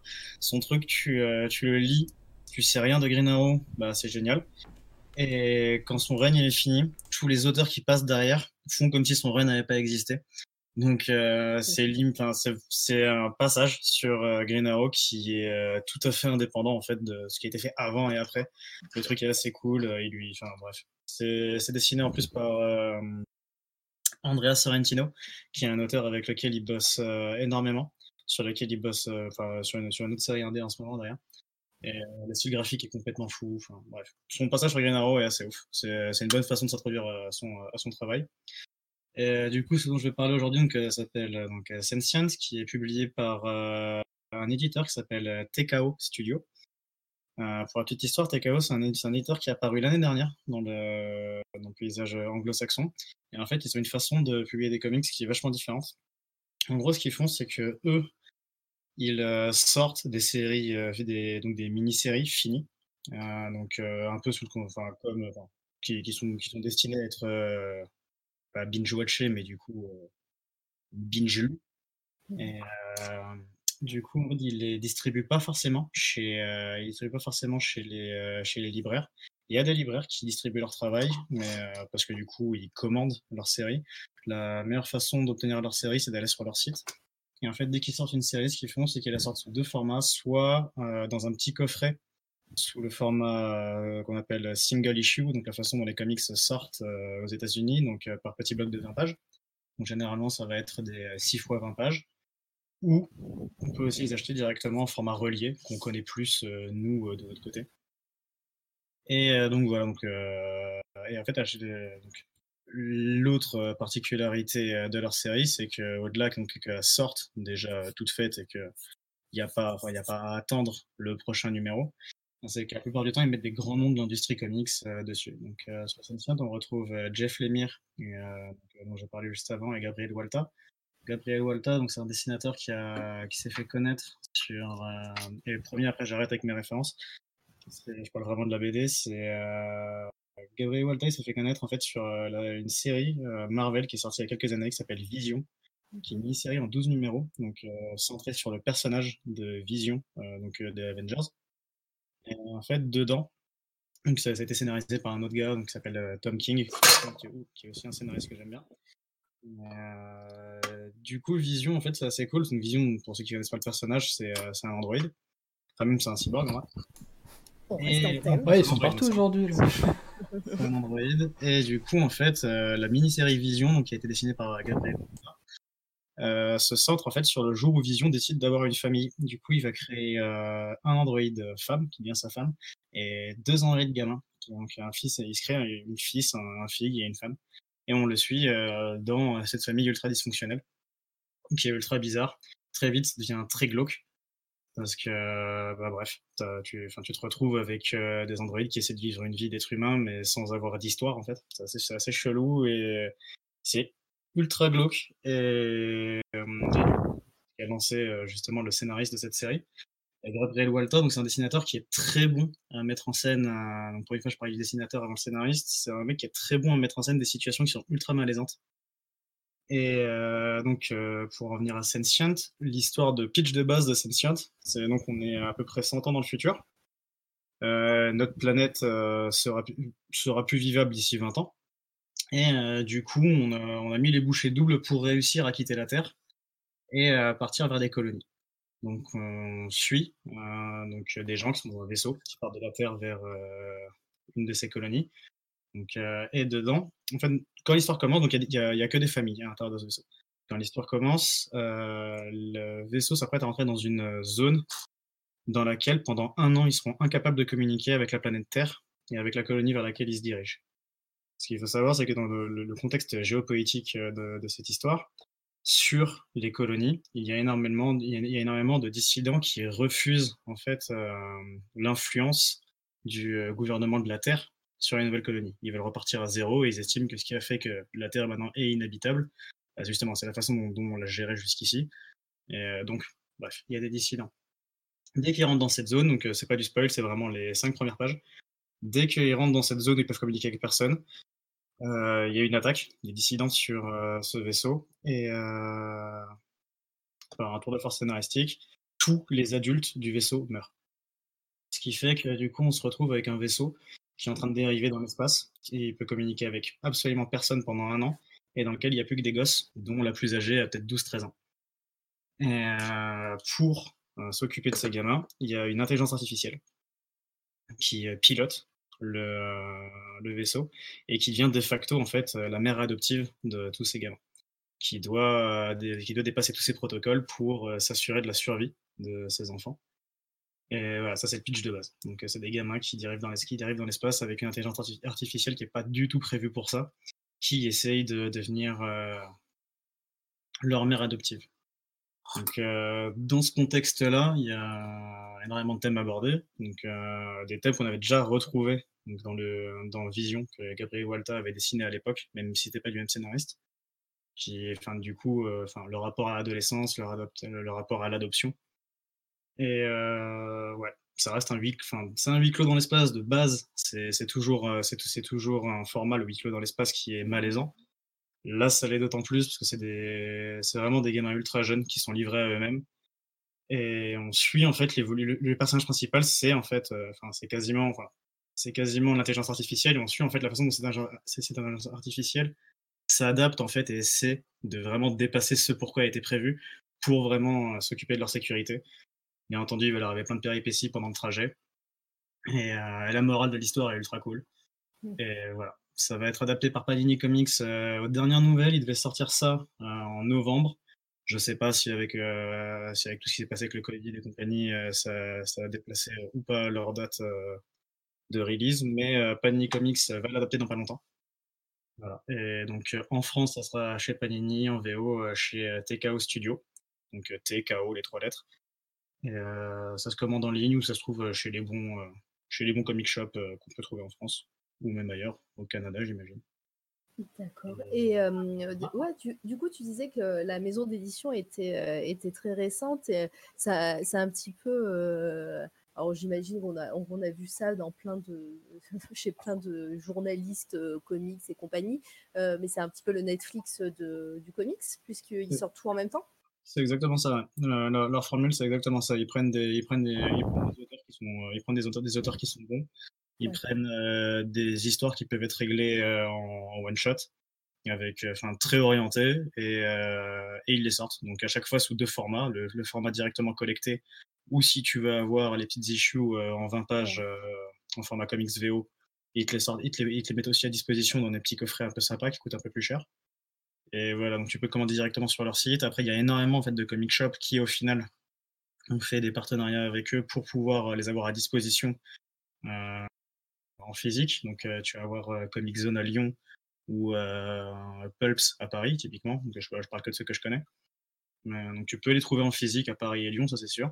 Et ils les, ils les vendent dans les coffrets ou du coup dans les comic shops, ils les vendent un par un comme on peut les trouver, des, des, comics en relié, en relié c'est sûr. En, single issue, euh, peut-être pas. Il me semble que les single issues dans les coffrets, il me semble que. Peut-être que je dis une connerie, mais il me semble les avoir vus chez Pulps. Mais je peux dire une connerie. Peut-être. Euh, en tout cas, moi, euh, tu, tu, me parles de, voilà, de voyage dans l'espace, huis clos, avec une intelligence artificielle. pareil, c'est blindé de références qu'on connaît et dans notre inconscient de, de fans de science-fiction, en tout cas pour moi. Euh, il y a Wiz Navy qui nous demande il, reste beaucoup il en reste beaucoup des gamins par rapport au nombre d'adultes tués. Euh, on est sûr. J'avoue, je ne me suis pas amusé à les compter. Je pourrais prendre l'album et voir, mais de tête, je dirais qu'on est autour de 10-12 gamins qui, traînent quand même. Avec des tranches d'âge qui partent de 4-5 euh, ans jusqu'à ouais, la plus âgée qui doit avoir 12-13 ans à peu près. Ah et du coup, euh, forcément, tu as des dynamiques vachement différentes. Et justement, il y a un truc, euh, parmi eux, tu as un gamin qui est le fils de la meuf qui a initié justement le massacre de tous les parents. Ah. Et du coup, qui, est, qui est ultra mis à part. Enfin, et t'as des dynamiques, enfin, chaque personnage a sa propre histoire, a sa propre dynamique. Et, ça, reste, ça reste du comics adulte? Euh, Ouais, là, on est quand même sur du comics adulte. Euh, là, t'es, enfin, ouais.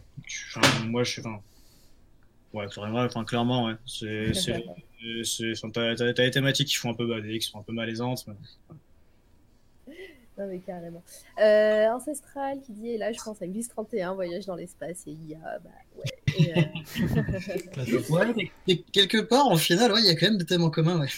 Carrément. Mais oui, non, mais, euh, non, mais c'est clair, en plus du huis clos, il n'y aura pas de suite Sans spoiler pour ce que moi j'en sais, après, après euh, je, me tiens un jour, mais pas à ce point, mais pour ce que moi j'en sais, euh, chaque histoire publiée par TKO euh, a vocation à être, à être un one-shot. Ce qui justement rend leur catalogue ultra accessible. Bah, c'est clair, pour les, pour les nouvelles personnes qui, qui veulent un petit peu se lancer dans les comics, en plus, comme tu disais, c'est des euh, voilà, Jeff, Jeff Lemire et, euh, et Gabriel Valta, euh, c'est voilà.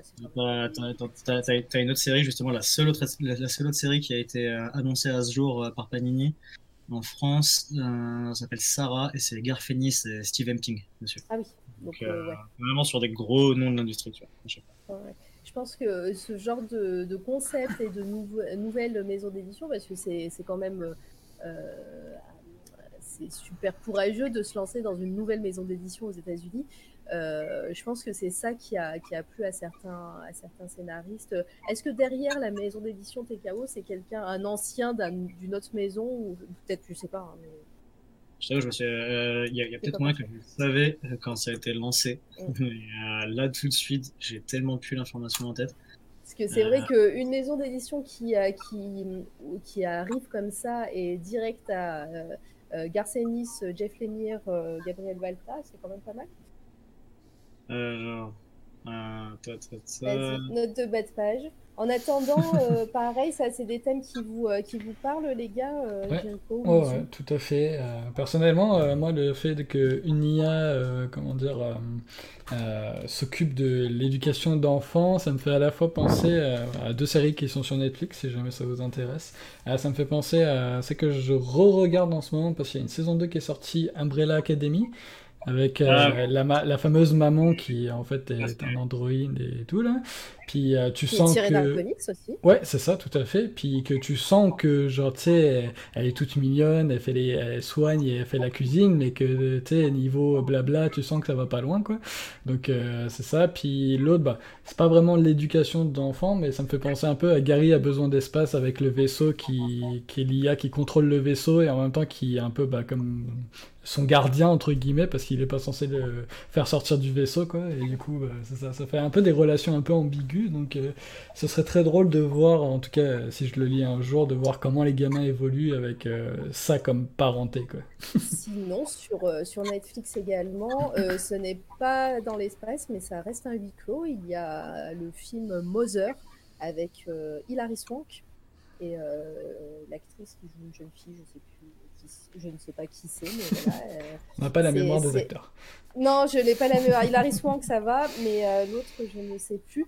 Et, euh, et voilà, le, le, pitch de départ, c'est un robot qui élève une, un bébé et qui va grandir au fur et à mesure, voilà, et qui elle va apprendre à la à l'élever et voilà et puis bah évidemment il y a un élément perturbateur et évidemment il y a un truc mais même si ce film n'est pas du grand, du, un grand film, ça, j'ai, retrouvé quelques trucs sympas de vieille SF euh, euh, qu'on, aime bien et voilà, c'était, euh, c'était assez plaisant à regarder, même s'il y a des longueurs et un, ventre mou au milieu, voilà, ça me fait penser à ça et c'est une IA également qui élève cet enfant. du coup, Misu, oui, bah c'est, ça a l'air d'être super cool. Et moi aussi, ça me fait penser à une œuvre qui est un mhm. animé, enfin, j'ai vu en animé. C'est Heroic Age, où le personnage principal, au début, est seul sur une planète. Et euh, avec un vaisseau écrasé. Et euh, c'est l'IA du vaisseau qui, euh, qui lui parle, alors qu'elle a totalement. Mais là, c'est vraiment clairement aucun dialogue. c'est, c'est-à-dire qu'elle lui dit Cette fonction ne peut pas être faite. Ah bon, ah, c'est drôle et tout. Et le, le, personnage en fait devient, enfin, a la capacité de se transformer en un espèce de gros monstre, et c'est un parallèle sur le mythe de Héraclès. Ok. Eh ben. Eh ben, toutes ces refs qui, par rapport à, ta, à, ton coup de cœur, Steve, voilà. Tu vois, Maintenant, tu te débrouilles avec tout ça. Voilà. Maintenant, tu as plein de trucs à regarder et tu te dis, ah ouais.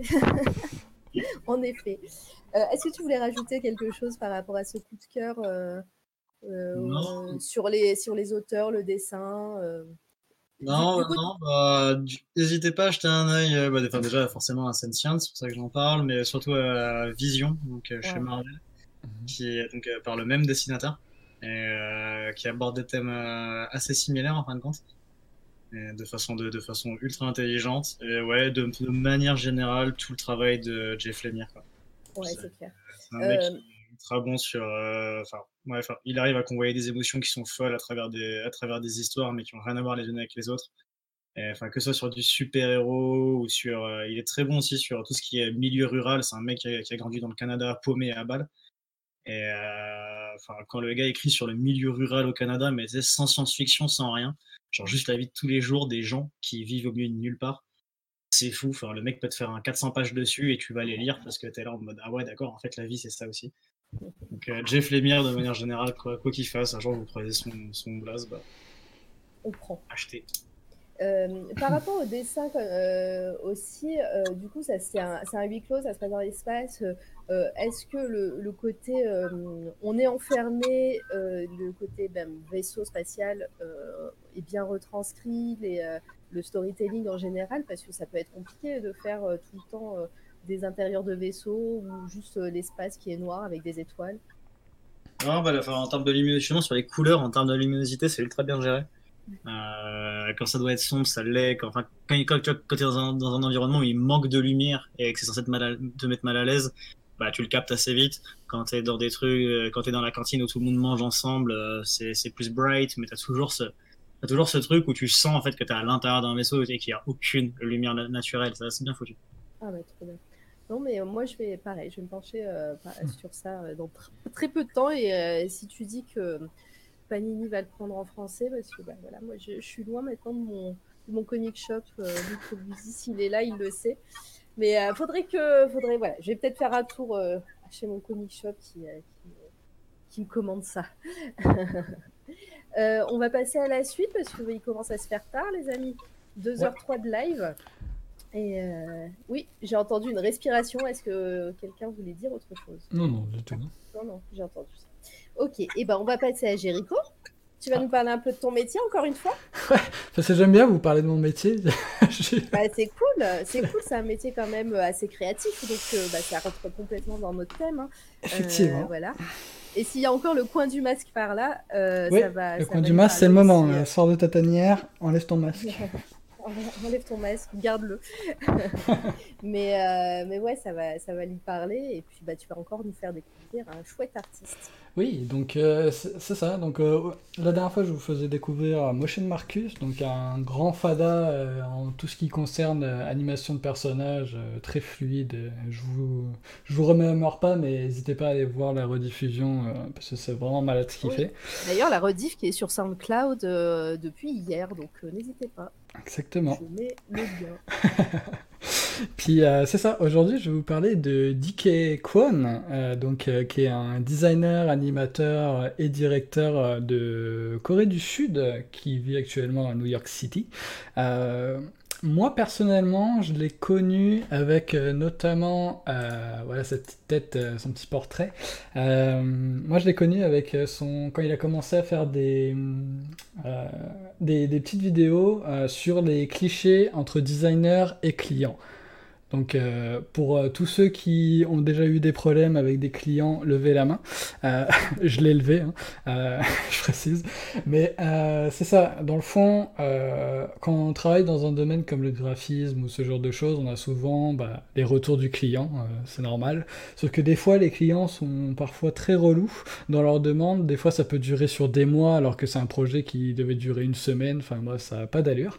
Et donc lui, il a pris le parti de montrer un peu avec son expérience sans pour autant dire que tous les clients sont comme ça.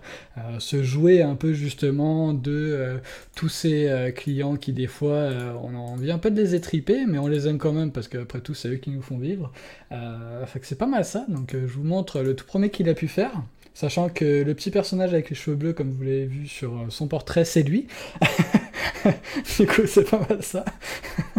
c'est un peu là le cliché de, du, du client qui tape sur nos doigts parce que euh, oh j'aimerais bien avoir le correctif. Oh bah j'aimerais bien euh, que tu fasses ci. Oh j'aimerais bien que tu fasses ça. Puis tu sais qui nous presse tellement que des fois on est là ouais mais peut-être donne-nous le temps genre tu veux un truc beau il faut le temps, tu sais, genre des fois. Enfin que c'est pas mal ça. À savoir que euh, je le savais pas, mais il a beaucoup euh, travaillé avec des grandes marques. J'ai été choqué de voir euh, toutes les, fameuses marques avec qui il a travaillé. Notamment, il a travaillé chez Google, chez Samsung, McDonald's, Sephora, Instagram, Coca-Cola, Louis Vuitton et j'en passe. Et actuellement, il travaille pour Apple. Donc euh, on va dire que le sud-coréen se met bien, voilà.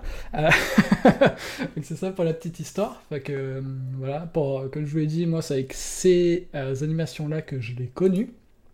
mais il en a fait plein d'autres, excusez. Par exemple celle-là aussi, qui est très drôle. Avec le client qui lui souffle tellement à l'oreille qu'il en a l'oreille qui saigne. Euh, donc c'est pas mal ça, mais il a vraiment, euh, en tout cas je trouve dans ses, euh, dans ses œuvres, il a vraiment beaucoup d'humour à mettre dedans. Et bah, moi, comme vous le savez, je suis un fanat d'humour et encore plus dans ce genre de boulot parce que bah, justement le fait que ça doit toujours être sérieux avec les clients, si parfois, et j'ai eu la chance des fois d'en faire une, je vous la montrerai un de ces quatre, d'avoir un peu d'humour qui s'intègre dedans, c'est vraiment plaisant parce qu'on se dit, bon ça va, on sent un peu plaisir pendant qu'on bosse. Quoi. Euh, même si de base, si tu fais ça pour le, parce que t'aimes ça comme moi je le fais, c'est toujours fun, mais il y a des fois des projets qui sont un peu moins plaisants que d'autres. Euh, fait que c'est pas mal ça. Euh, c'est assez court sur la présentation parce que j'ai pas nécessairement beaucoup d'informations sur lui. J'aurais juste une. Euh, bah, je vais vous montrer les images au fur et à mesure. Puis j'ai un petit, une petite vidéo qu'il a fait il y a vraiment pas long qui est très nice. Il a notamment participé à un clip de musique pour. alors attendez, je me rappelle plus de son nom, je vais aller chercher de suite. Bah, Donnez-moi deux secondes. Euh, pour euh, Le Cray, je sais pas si ça prononce comme ça, c'est L-E-C-R-A-E, e, qui est un rappeur américain, euh, et pour son titre Zombie notamment. Donc si vous voulez, je peux vous montrer ça, puis ensuite je continuerai avec les images pendant que Mara pose des questions. Montre-nous Ouais, montre-nous Oh, grand-mère euh, notamment, si jamais à un moment donné vous voulez que je récapitule ce qui est ce qu'est le motion design, je pourrais vous refaire un, récapitulatif. Oui, tu vas, tu vas. Il n'y a pas de problème. Hop. hop, je vous mets ça en plein écran, je remets le son, puis je vous laisse apprécier. Euh, la musique et et est-ce qu'elle est, euh, vous aimez ou vous aimez pas, mais le, clip euh, c'est vraiment fun parce que ça reprend vraiment les principes du, clip avec les refrains qui reviennent en boucle et du coup bah, l'animation revient en boucle mais avec des petits trucs différents. Puis en même temps bah, c'est ça, c'est comme une histoire. je vous laisse apprécier.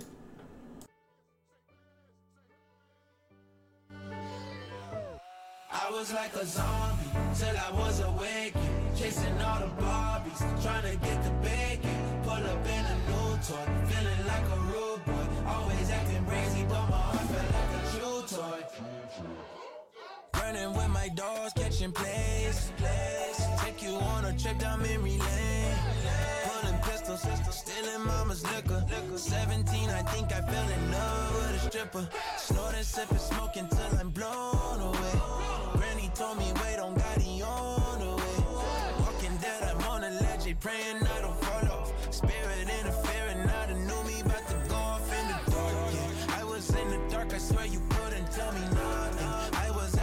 I guess I was some type of song. Demons used to haunt me.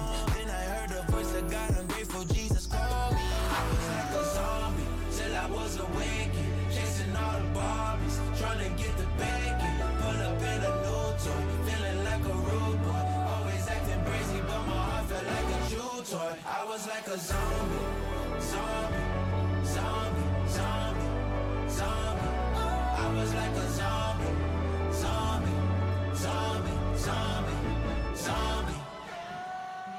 Was deep within my heart, wasn't living. Mama stressed, thinking I was next, they gon' get him. Could've died, could've slipped, yeah. Took a ride to the pen, yeah. Granny prayers till they lit, yeah. I surely said I was gifted. Run around with my shine, throwing up my gang sign. Police came to arrest me, blocking all of my blessings. Hit the club, shorty told me I was young, but need a babysitter she wants her. I was in the dark, yeah. I was in the dark, I swear you couldn't tell me nothing. I was after flesh, I guess I was some type of zombie. Demons used to haunt me. Then I heard the voice of God, I'm grateful Jesus called me.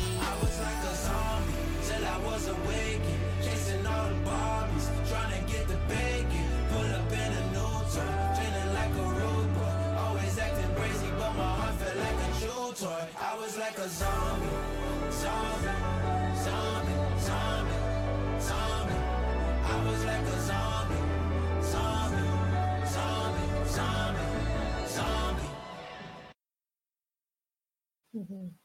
C'est super chouette en tout cas.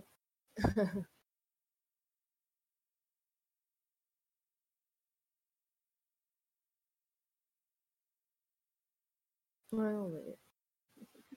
Je sais pas, il est connu ce, ce rappeur?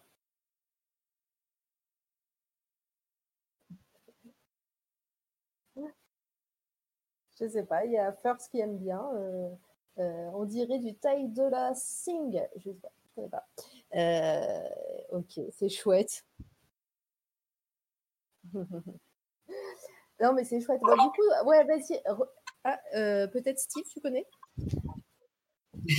Quand, quand on entend le tudung, ça veut dire que, que tu... J'allais juste dire que je connaissais pas, mais que je viens d'ajouter ce son à ma playlist. bah, c'est parfait. Parfait. La fameuse playlist, bah, Ouais. parfait. Non, non, c'est vraiment super cool. Moi, j'aime beaucoup aussi. Euh, ouais, bah, j'allais te dire, vas-y, parle-nous un petit peu de, de ce qu'est le motion design. Euh, euh, je pense que la plupart des personnes étaient là la semaine dernière, ou peut-être pas, mais euh, voilà, fais un petit, un petit rappel vite fait et donne-nous aussi la différence entre le motion design et l'animation, comme on peut le voir dans les dessins animés, par exemple. Ouais, alors euh, du coup, euh, comment dire, euh, je vais vous donner ma définition comme j'ai fait la dernière fois, parce que euh, le problème du motion design, c'est que pendant longtemps, ça a été un métier qui n'avait pas de nom, parce que ça regroupe tellement de choses, comme vous avez pu le voir dans le clip. Ça peut être un clip, ça peut être des petites animations de petits personnages qui peuvent même très bien s'apparenter à un truc de dessin animé, justement. Euh, ça peut être autant des pubs euh, euh, télé, sur Internet, enfin, c'est assez vaste. Et en gros, moi, je l'ai regroupé sous l'appellation de animation vidéo créée en 2D et ou en 3D, sur laquelle est basé du mouvement. Ça peut être quelque chose qui grandit, quelque chose qui bouge, quelque chose qui devient visible, enfin... Ça peut être vraiment beaucoup de choses, mais qui, part sur le principe de mouvement et euh, qui est souvent euh, aménagé avec euh, du son, donc c'est-à-dire une musique. Ça peut être autant une voix off, ça peut être les deux, et ça peut être aussi des, euh, petits sons, effets spéciaux, etc. euh, genre un, petit euh, cling quand il y a une pièce qui, apparaît, par exemple, comme dans un Mario, par exemple. Euh, et la différence, souvent, bah, c'est que même si ça s'est euh, très numérisé, je pense, depuis euh, les dessins animés, euh, les dessins animés travaillent vraiment dans le... euh, dans le... euh, comment dire euh, dans l'image par image, souvent en dessin a priori, enfin, après peut-être la colorisation est faite sur internet, vous pouvez me corriger, il n'y a aucun problème, mais euh, si je dis de la merde, je- j'en fais aussi, mais euh, euh, comment dire, c'est ça, c'est très, je trouve, image par image, bien que le principe du motion design travaille aussi sur le frame rate, c'est-à-dire le image par image, c'est quand même plus... Ouais, c'est ça, quand tu dois expliquer. Alors, Céstral l'a bien résumé. Quand tu dois expliquer les nouveaux métiers à l'administration, tu t'arraches les cheveux. Euh, c'est un peu l'idée. C'est, euh, enfin, bref, toujours est-il que les... c'est ça, les dessins animés, c'est, c'est, c'est vraiment particulier, sachant que le motion design englobe vraiment beaucoup plus de choses. Parce que c'est ça, le dessin animé reste un dessin animé avec une petite histoire. Le motion peut aussi avoir une petite histoire, mais c'est souvent euh, plus corporate, si je peux dire, c'est ça. Ça peut être autant quelque chose, bah, pour, comme on- je l'ai fait avec C'est toi la radio, quelque chose de plus associatif. Euh, ça peut être autant euh, quelque chose pour un truc comme euh, je l'ai dit, comme fait Dickey pour Apple, pour Samsung et compagnie. Quoi. Euh, autant que pour un privé, mettons, pour animer un logo ou pour parler des services qu'il offre. Ok, bah, c'est très bien. Tu as très bien résumé tout ça. Euh, du coup, euh, l'artiste, là, j'ai mis son Instagram, on peut le retrouver. Il a, il a son Insta. J'ai juste mis ça, moi, sur le je chat. peux aller te chercher la suite. Hop. Euh, tu, peux, tu peux mettre tout, euh, tout. Et en effet, euh, on retrouve, bah, comme l'artiste de la dernière fois, on retrouve toute cette pointe d'humour. ça se voit que, que c'est ce que tu aimes. Ah ben l'humour c'est ce qu'il faut dans ce genre de métier là parce que même comme je l'ai dit les projets peuvent être fun mais des fois c'est c'est c'est cool quand même le client est, est down pour faire de, de l'humour parce que bah tu dis putain le gars il, il- ça y est il, il est pas prise de tête et avec lequel bah du coup ça va faire une bonne entente et souvent un très bon projet. Euh, Steve, toi, par exemple, je sais que bah, tu, euh, tu travailles dans les internets. Euh, tu as, souvent l'occasion de travailler avec des motion designers. Euh, euh, Est-ce que Euh. tu en connais? Est-ce que... En l'occurrence, des motion, des, des motion designers, non, des designers, ouais. Ouais. Après, euh, enfin, le truc, c'est que, enfin, dans- à l'époque dans laquelle on vit, moi, je suis vraiment du bon côté de la barrière. Donc, euh, pour petite histoire, moi, je suis, dé- je suis développeur professionnellement. Et euh, le truc, c'est que j'ai déjà été, j'ai déjà travaillé pour des clients.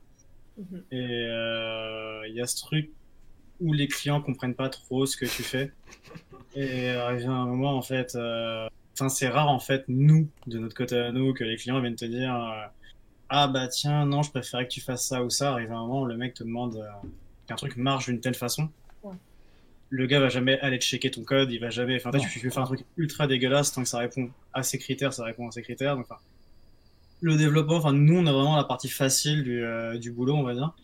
Et du coup, je travaille beaucoup de, je travaille avec beaucoup de designers et même, enfin, je monte euh, même de manière générale en ce moment, je suis en train de monter- un projet BD à côté avec euh, pas mal de dessinateurs qui, dont beaucoup sont designers à côté.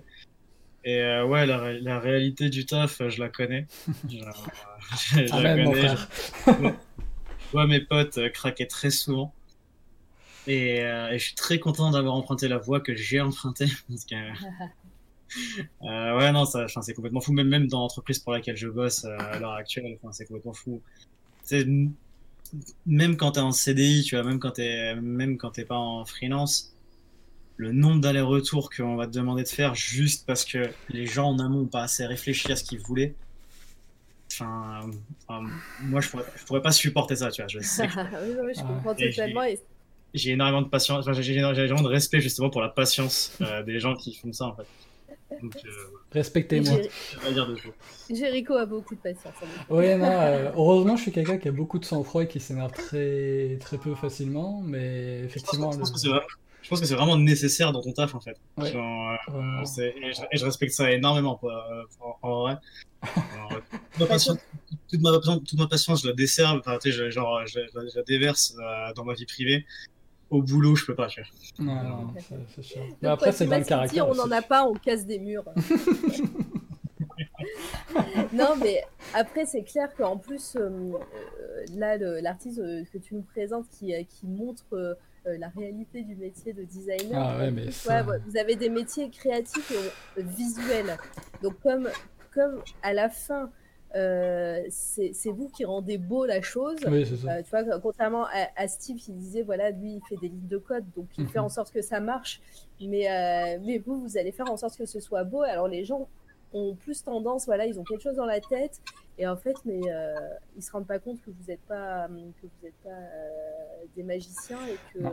et que vous ne lisez pas dans les pensées. Donc, euh, bah, c'est des fois, c'est un peu compliqué de se faire comprendre. Ouais, puis après, bah, peut aussi y avoir les problèmes de communication dans la team en elle-même. Après, ça, c'est encore autre chose, mais la plupart du temps, c'est ça. les- Je, je dois te dire que la majeure partie du temps, les clients sont pas nécessairement des, des casse-pieds de première, là, faut, faut être sincère, là. Mais des fois, tu tombes tellement sur des petites perles qui rehaussent le panier, quoi, que t'es là, genre, mais toi, là, pff, T'es t'es bi- t'es bien mignon, hein, mais ce que tu me demandes, euh, j'ai juste envie de te prendre une boulette de papier puis de te la faire bouffer, quoi. Genre, c'est quand même- Tu casses des murs. quoi. c'est ça, euh, ouais, on casse pas d'un mur, d'ailleurs, on met notre tête dans le mur, c'est pas pareil. Et toi, Misu, est-ce que tu connais ce, ce, ce, ce- ce genre de client chiant? Ou est-ce que tu es le client chiant Je sais pas. Alors moi j'ai fait, euh, j'ai j'ai pris des appels pour euh, euh, donc euh, pour du service client et oui du coup je connais j'ai déjà eu euh, les cris dans les oreilles euh, une heure à passer sur un dossier pour régler le problème des choses comme ça. Ouais j'ai déjà eu mais euh, par contre je alors après je connaissais un petit peu cet artiste euh, j'avais déjà vu le premier que tu avais montré euh, pas celui où Ouais, on je- parle dans l'oreille mais celui à travers l'écran Ouais, le coup de poing. et euh, j'étais en train de regarder son Instagram et je trouve ça très cool qu'il fasse le, le behind the scene de, oui, de ses animations. j'allais en parler après. Euh, ça, c'est des trucs qui est très appréciable, surtout dans notre métier. Parce que des fois, il y en a qui font un travail de folie. Tu te dis, mais oh my god, comment il a fait ça? Puis des fois, en fait, ils mettent. euh, soit ils vendent, comme euh, DK le fait, ils vendent des fois ses projets euh, sur une plateforme X. Là. Euh, puis du coup, bah, tu peux voir tout le processus de comment il a fait ça, etc. Sachant que lui, d'ailleurs, la plupart du temps, il fait un sketch de ce qu'il a besoin. Mettons pour ça, c'est ce qu'il a fait. Il a fait un sketch du client, un sketch du designer, puis ensuite il, il le refait sur After Effects. Donc il, re- il retrace, etc. le tout, puis ensuite il l'anime avec euh, le génie qu'il a, quoi. Puis euh, c'est pas ça, je peux vous en montrer si vous voulez, notamment de, cette scène-là là, que je vous ai montré en dernier. Euh. Ce qui est très intéressant d'ailleurs, qui peut être très impressionnant surtout en motion design, c'est que, comment dire, quand il y a des, mettons là, je sais pas, euh, on voit le téléphone, bah, le téléphone, il a une forme, mais cette forme est comme dans une sorte de cadre, si je peux dire, avec quatre points à chaque, euh, en haut à droite, en haut à gauche, en bas à gauche, en bas à droite. Puis euh, lui, notamment dans son travail, quand il monte ce genre de choses qu'il appelle un breakdown, tu vois vraiment tous les points, et c'est assez fou parce que des fois, il y en a tellement que tu là, genre, oh mon dieu. je vais vous montrer ça rapido. Hop. Enfin, c'est pas pour celui-là en fait, c'est pour un autre, mais c'est pas grave, ça va vous montrer un peu le process euh, de tout ça. Vas-y.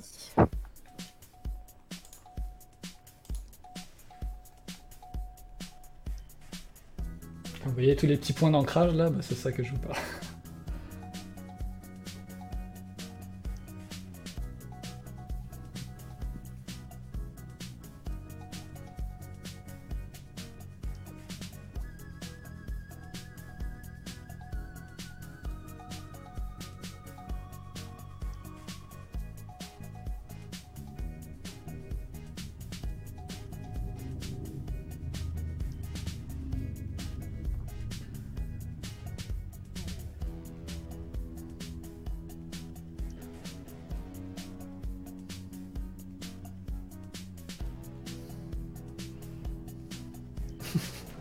distorsion quoi.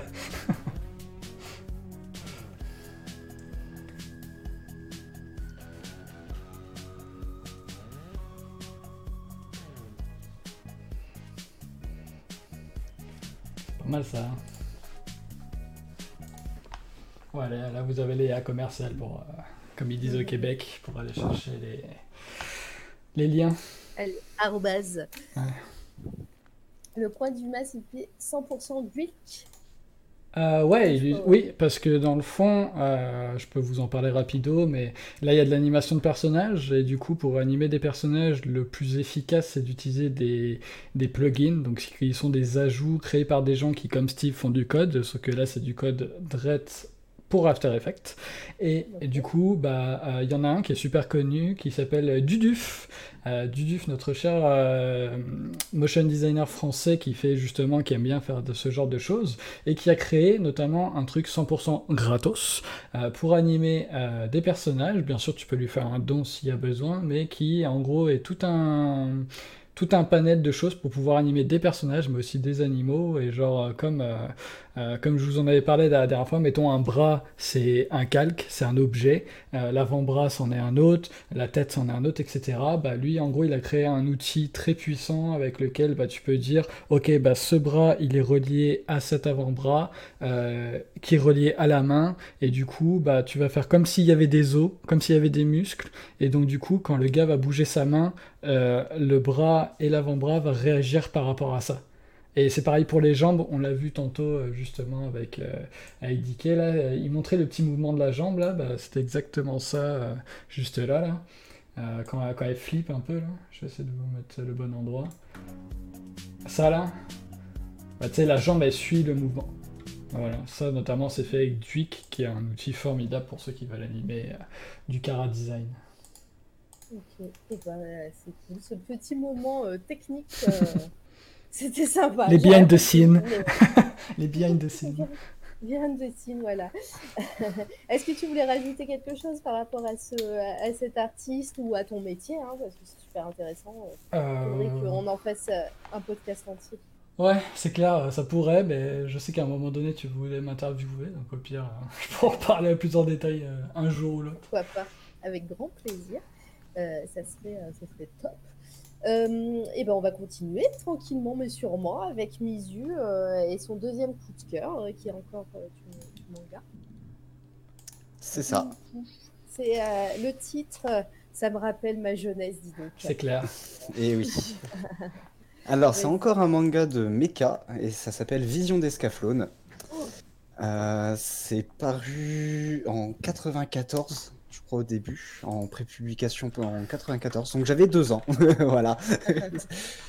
Et euh, donc c'est par Katsuaki. Euh, ça avait été euh, donc édité dans le Kadokawa Shoten également, et c'est édité en France par Pika Édition.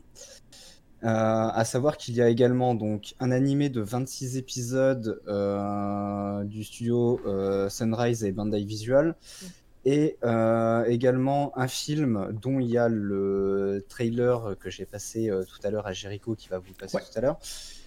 Euh, et qu'il est disponible, donc l'animé. alors le film, j'ai pas trouvé s'il était disponible quelque part, mais l'animé en tout cas est disponible sur Anime Digital Network. Par contre, je crois qu'il faut quand même payer l'abonnement de 5 euros, euh, 5-6 euros pour avoir accès au, à l'animé.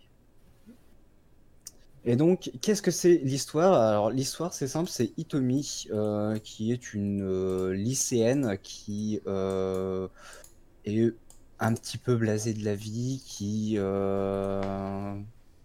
qui est dans le club d'athlétisme de souvenirs et qui est amoureuse d'un garçon, du, un senpai, donc c'est-à-dire une personne qui est juste plus âgée qu'elle. Euh, euh, dans le club d'athlétisme et euh, elle s'entraîne un, un soir euh, pour euh, battre son temps. Et euh, sachant en fait qu'il doit euh, lui euh, quitter le lycée pour euh, ensuite aller à l'université, euh, elle lui demande de, de- venir. Et euh, lorsqu'elle euh, essaye de battre son temps, un- une créature apparaît et un garçon euh, apparaît également qui combat le- la créature et elle se retrouve propulsée dans un autre monde où elle va apprendre donc euh, le garçon qu'elle qu'elle a suivi s'appelle Van et euh, est l'héritier d'un royaume qui a été euh, détruit il y a quelques années euh, par une guerre et il euh, cherche à, se venger de son frère qui est celui qui a euh, permis l'attaque sur, euh, sur son, son royaume. Et donc on va suivre ces deux personnages-là évoluer, sachant que dans cet univers-là, il y a également donc des mechas qui sont, qui sont pilotés. C'est des mechas qui... euh, alors je sais que dans le film, il y a ça, je me souviens plus si dans l'animé il y a aussi ce principe-là, mais qui euh, sont nourris par le sang du pilote. Oui, je crois que c'est toujours le cas. Je crois que c'est aussi dans- le cas dans, dans l'animé. Et euh, donc, Van, lui, pilote Escaflowne, qui est le seul mecha qui peut se transformer en une espèce de dragon et qui peut chevaucher. Et il va donc euh, essayer de, euh, d'aller se venger de, de son frère. Et euh, Hitomi, elle se retrouve justement un petit peu au milieu de tout ça. C'est ça, vous pouvez voir sur l'image d'ailleurs à gauche, Escaflowne, la fille au milieu. C'est ça. Et Van, euh, donc le, le garçon qui est devant le, le robot. Et moi, ça, ça me rappelle des souvenirs parce que tu, tu disais que donc il y avait euh, le manga de 94, mais en 99, il me semble, il y avait euh, sur Canal Plus une euh, émission, euh, la case. La animée. case, oui. Ouais, la case animée qui, et, et c'était diffusé. Et voilà, moi j'étais gamine et je regardais ça, je comprenais pas tout, hein, je, l'avoue. je me souviens du générique qui était fabuleux.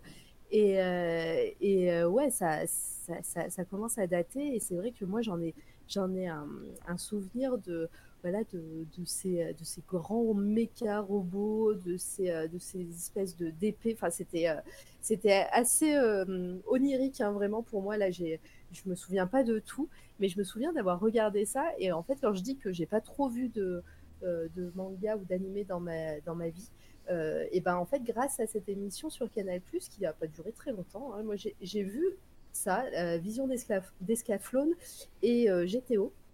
Et, et du coup, ça- je suis trop contente parce que ça, ça me rappelle euh, des, des grands souvenirs.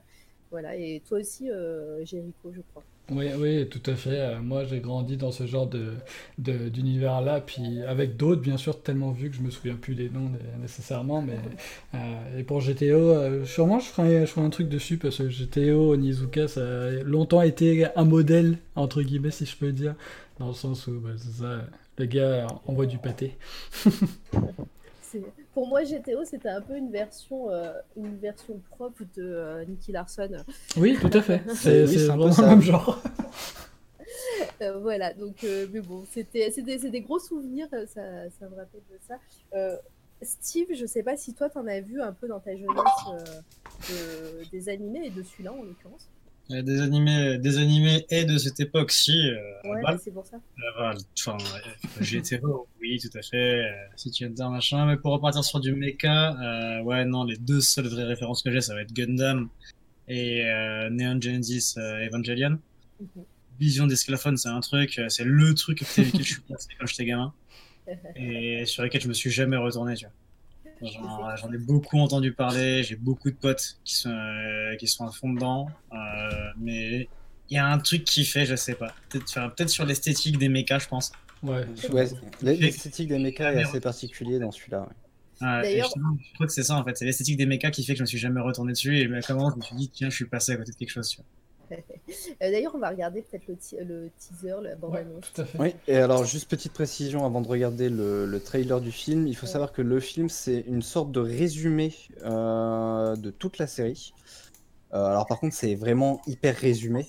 Euh, il manque même des éléments au niveau de, de la fin justement euh, par rapport à, à l'animé, à la série animée, au manga. Et, euh, le, et le film euh, donc est, est, euh, euh, comment dire et c'est la première chose en fait que j'ai vue sur euh, sur Escaflowne et c'est le film qui après m'a amené à, à l'animé et aussi petite euh, autre détail c'est que le présentateur de la case est décédé il y a quelques années. Ah, non, D'accord. Ben, euh, je ne savais pas. Et c'était qui le présentateur de la case? Alors j'ai plus son nom, mais, euh, mais je sais que j'avais lu euh, ju- bah, justement en recherchant, euh, ce- je regardais aussi la case et en recherchant euh, justement des, euh, des passages d'émissions euh, il y a quelques années, j'avais appris euh, son décès. Ah, Je ne savais pas du tout. Ok. Qu'est-ce que tu fais? On voit tout. Ouais, euh, ouais, t'inquiète pas, j'essaie de me débrouiller là, genre. Très bien. Euh, on, va, on va faire comme si on ne voyait rien. Ouais, c'est Euh, ça. Est-ce qu'on on met le trailer alors? Ouais, ouais. ouais, tout à fait. C'est parti. Eh ben vas-y. Was it all just a dream? Or was it a vision? I see you've returned. Did you say the girl from the Mystic Moon? Yes, it's an oddity. It all began with a tarot reading on a seemingly normal day. Hey, practice is star now, I know! I asked the cards if I would find love. The tower. It's true. I will change the future of mankind. The dragon of light. I did it to ensure Gaia's future. Amelia's gone, King Bog. Nothing left but ruins. It's been so very long since the last time I set eyes on the planet Earth. But still,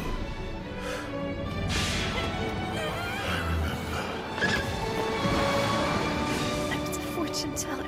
It was just a game. Just for fun. But not now. Now I want it to go away.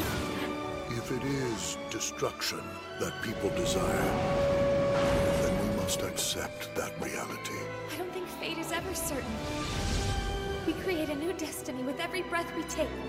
Damn that girl! Don't you get it? I'm fighting to protect you! Never asked you to do that! Tell me. You know something? People have an amazing ability. You should always say to yourself, I wish I were, or I want to be. Do that, and before you know it, those wishes will have come true. Look. It's a white dragon.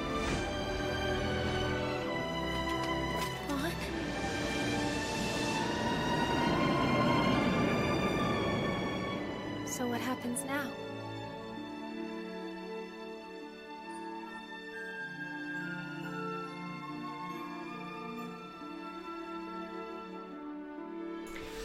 Ça rappelle des souvenirs. hein. Ça, c'est clair.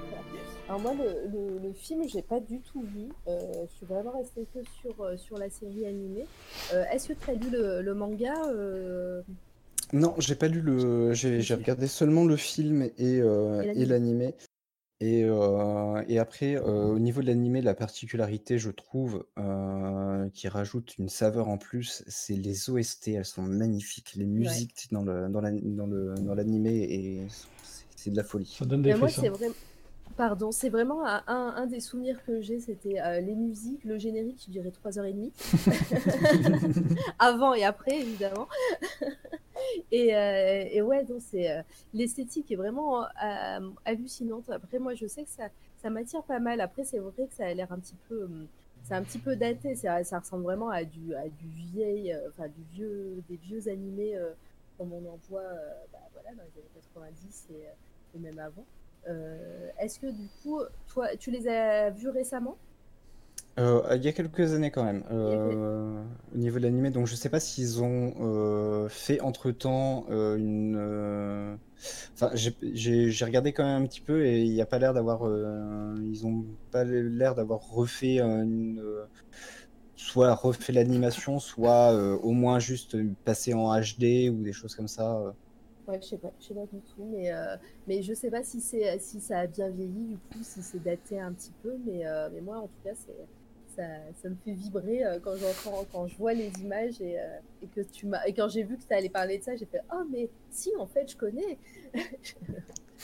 Euh, Est-ce que vous vouliez rajouter quelque chose? J'ai raté des choses dans le chat. Il y a Ancestral qui nous dit le seul animé que je crois avoir euh, euh, suivi, c'était euh, les Gundam, euh, je pense, voilà, en méca. Ouais, je- j'en parlerai certainement dans une, un prochain coup de cœur. Ce Gundams, pour moi, c'est la série mecha qui est au-dessus Bah ouais. de, de toutes les autres. Et, euh, et le problème de Gundam, c'est qu'il a une certaine particularité, c'est qu'il y a un arc principal, enfin, il y a une temporalité principale avec plusieurs euh, séries. Et après, il y a des séries euh, annexes qui rentrent pas du tout dans le. qui sont absolument pas canon. Et il y en a énormément. Ouais. Et en plus, c'est une institution au Japon. Ah oui, c'est de la folie. est-ce que tu as vu ce Gundam qu'ils sont en train de construire là On a vu des vidéos. À Tokyo, oui. Ah bah, Il y, a le- y a le fameux. C'est à, à Tokyo le Gundam qui est, euh, qui est sur, euh, Qui- sur qui l'esplanade, est- là. Mais il y en a un qui est en train d'être construit. Il y a juste des, des Ah oui, vidéos un peu volées. oui. Ouais, il y a des vidéos un peu volées qu'on peut voir et on peut le voir euh, un peu bouger, tout, euh, lever la jambe et tout. Il est hallucinant. Je, je pense qu'il est plus grand que celui de Tokyo. Euh, et euh, c'est assez hallucinant. Et je, je sais pas où ils vont le mettre. Et, euh, et ouais, rien que la façon dont il bouge, on a vu quelques voilà des vidéos volées de, de tests de euh, d'articulation et tout, et c'est ouf. Ah et, puis vous de- et montrer- puis les Japonais sont. euh, Ah, sont aussi- ah oui, ça c'est celui de Tokyo. C'est pas celui-là dont je parle. Ouais, mais il y a, là, c'est juste pour montrer le, le, voilà, le ouais. est forcément. Mais c'est pas grave. c'est juste pour montrer Mais la le- grandeur des trucs.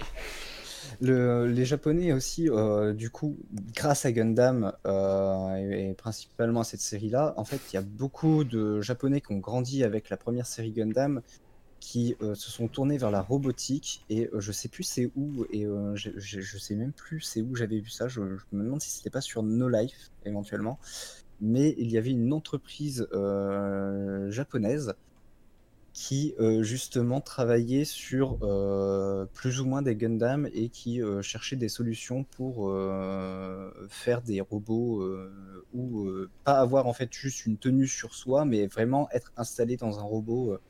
Oh et ils, étaient en train de développer ça.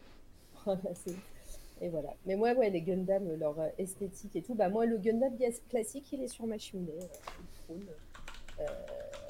Ah, j'ai- moi j'ai construit trois, trois Gunpla, donc les Gunpla c'est les euh, statuettes à monter soi-même euh, et j'en ai, j'en ai trois. Oh, Parfait, c'est trop beau. Ouais, c'est vraiment super classe. Euh, Nico qui nous dit Moi j'ai regardé l'Empire des 5 et Goldorak. Et... Oui, je suis vieux. Après, il y a- et je crois qu'il faut une distinction entre donc, tout ce qui est Mazin Kaiser, donc Goldorak, les choses comme ça, et justement ce qui est apparu avec Gundam. Donc il y en a- euh, Gundam, ça doit être du mecha, et euh, tout ce qui est Mazin Kaiser de mémoire, ça doit être du super mecha ou quelque chose comme ça, où le mecha en fait est un peu plus particulier, il a, euh, c'est limite un personnage en lui-même dans le dans l'histoire.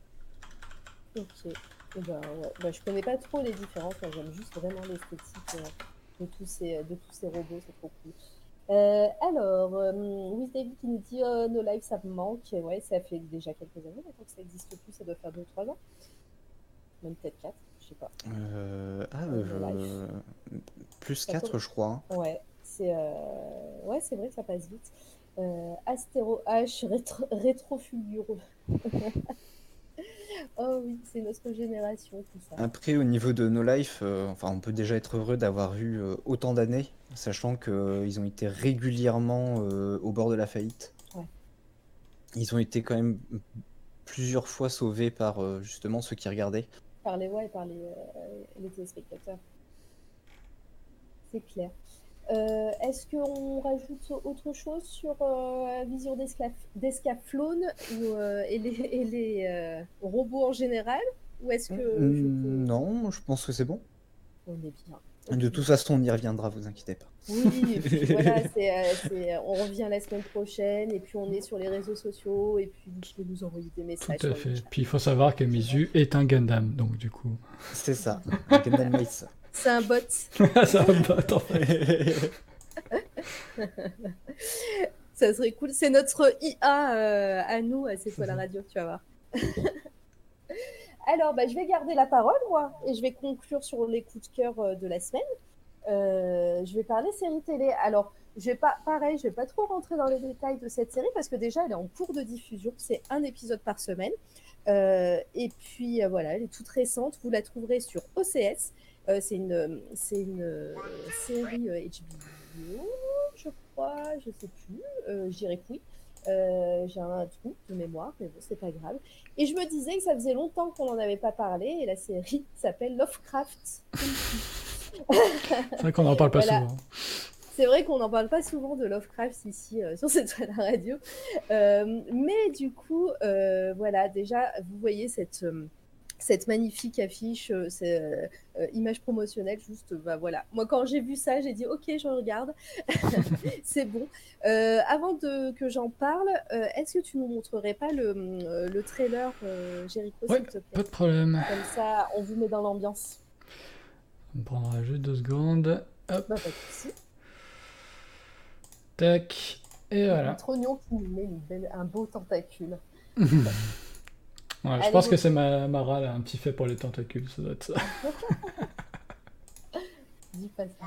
Je vais avoir des psychopathes. It's back. Getting reacquainted with old friends.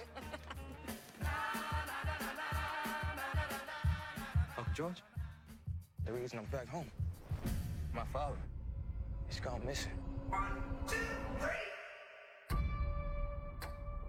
He wrote me. The place he wants me to go is in Lovecraft country. This place is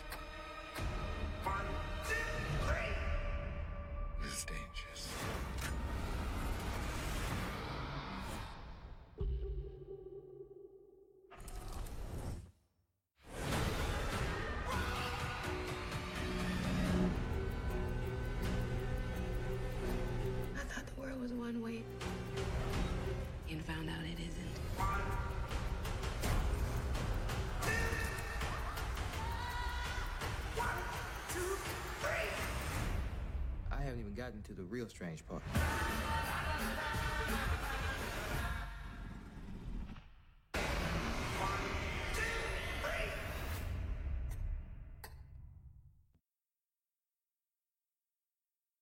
Et voilà. Et voilà. Et du coup, vous voyez, je vous ai mis un petit peu dans l'ambiance, c'est trop cool. Et pour l'instant, il y a cinq épisodes qui sont sortis sur OCS. Euh, J'ai pas vu le cinquième, moi j'en ai vu que quatre pour le moment. Euh, ça sort les lundis, euh, voilà, et c'est magistral. Esthétiquement, euh, c'est sublime.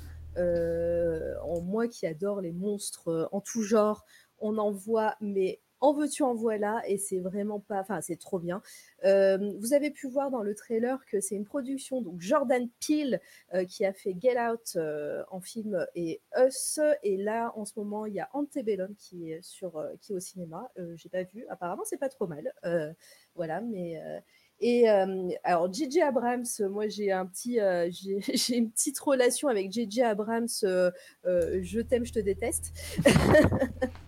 Donc euh, voilà, j'ai eu un peu peur au début. Euh, mais pour le moment, c'est vraiment très bien. Euh, on suit donc le héros euh, de, de l'histoire euh, qui s'appelle, euh, j'ai perdu son nom évidemment, euh, euh, Atticus, tatatin. Atticus, Atticus Black, euh, qui revient, qui revient de la guerre, guerre qui est un petit peu, hum, qui est un petit peu hanté par, euh, par cette guerre, euh, voilà, qui, euh, euh, il était. Euh, on retrouve donc en showrunner et euh, en showrunneuse même, on peut dire Misha Green, euh, qui, voilà, qui, qui est derrière, qui est scénarise et qui, je crois, réalise le premier épisode, l'épisode pilote. C'est vraiment fabuleux. En actrice, on retrouve Journey, alors pardon pour la prononciation, Journey Smollett Bell, qu'on a pu voir cette année dans Birds of Prey, où elle joue Black Canary.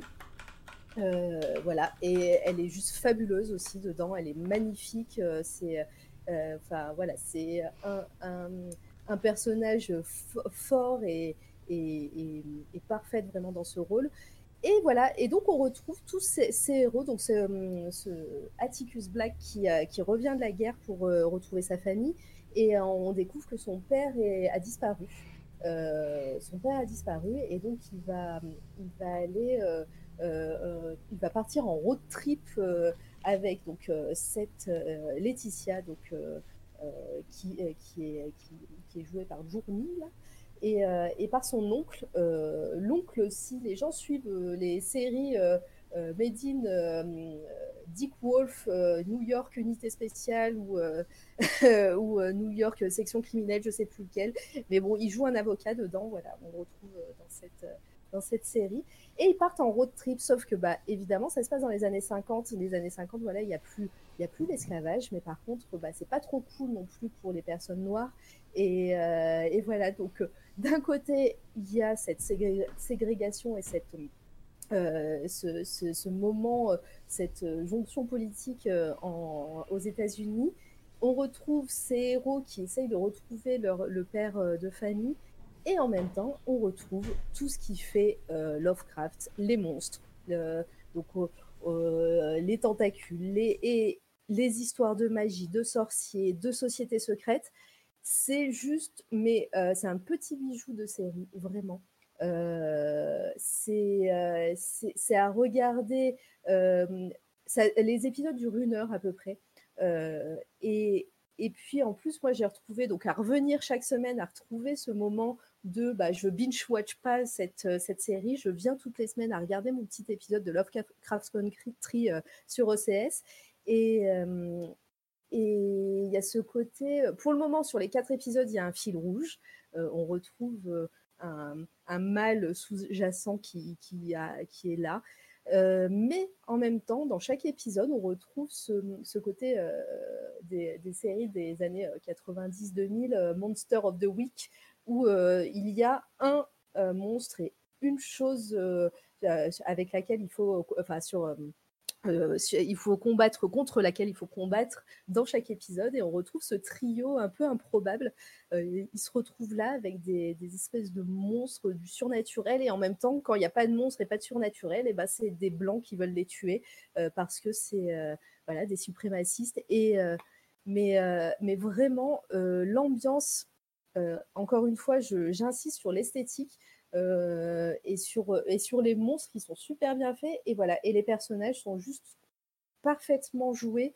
Et euh, ce petit côté humour, la musique, euh, musique, euh, bah groovy, funky, comme, vous voulez, euh, euh, des moments où bah, ça chante, ça, danse et, ça rigole. Et en même temps, bah, c'est horrible parce que c'est super violent, hein, c'est interdit au moins de 16 ans.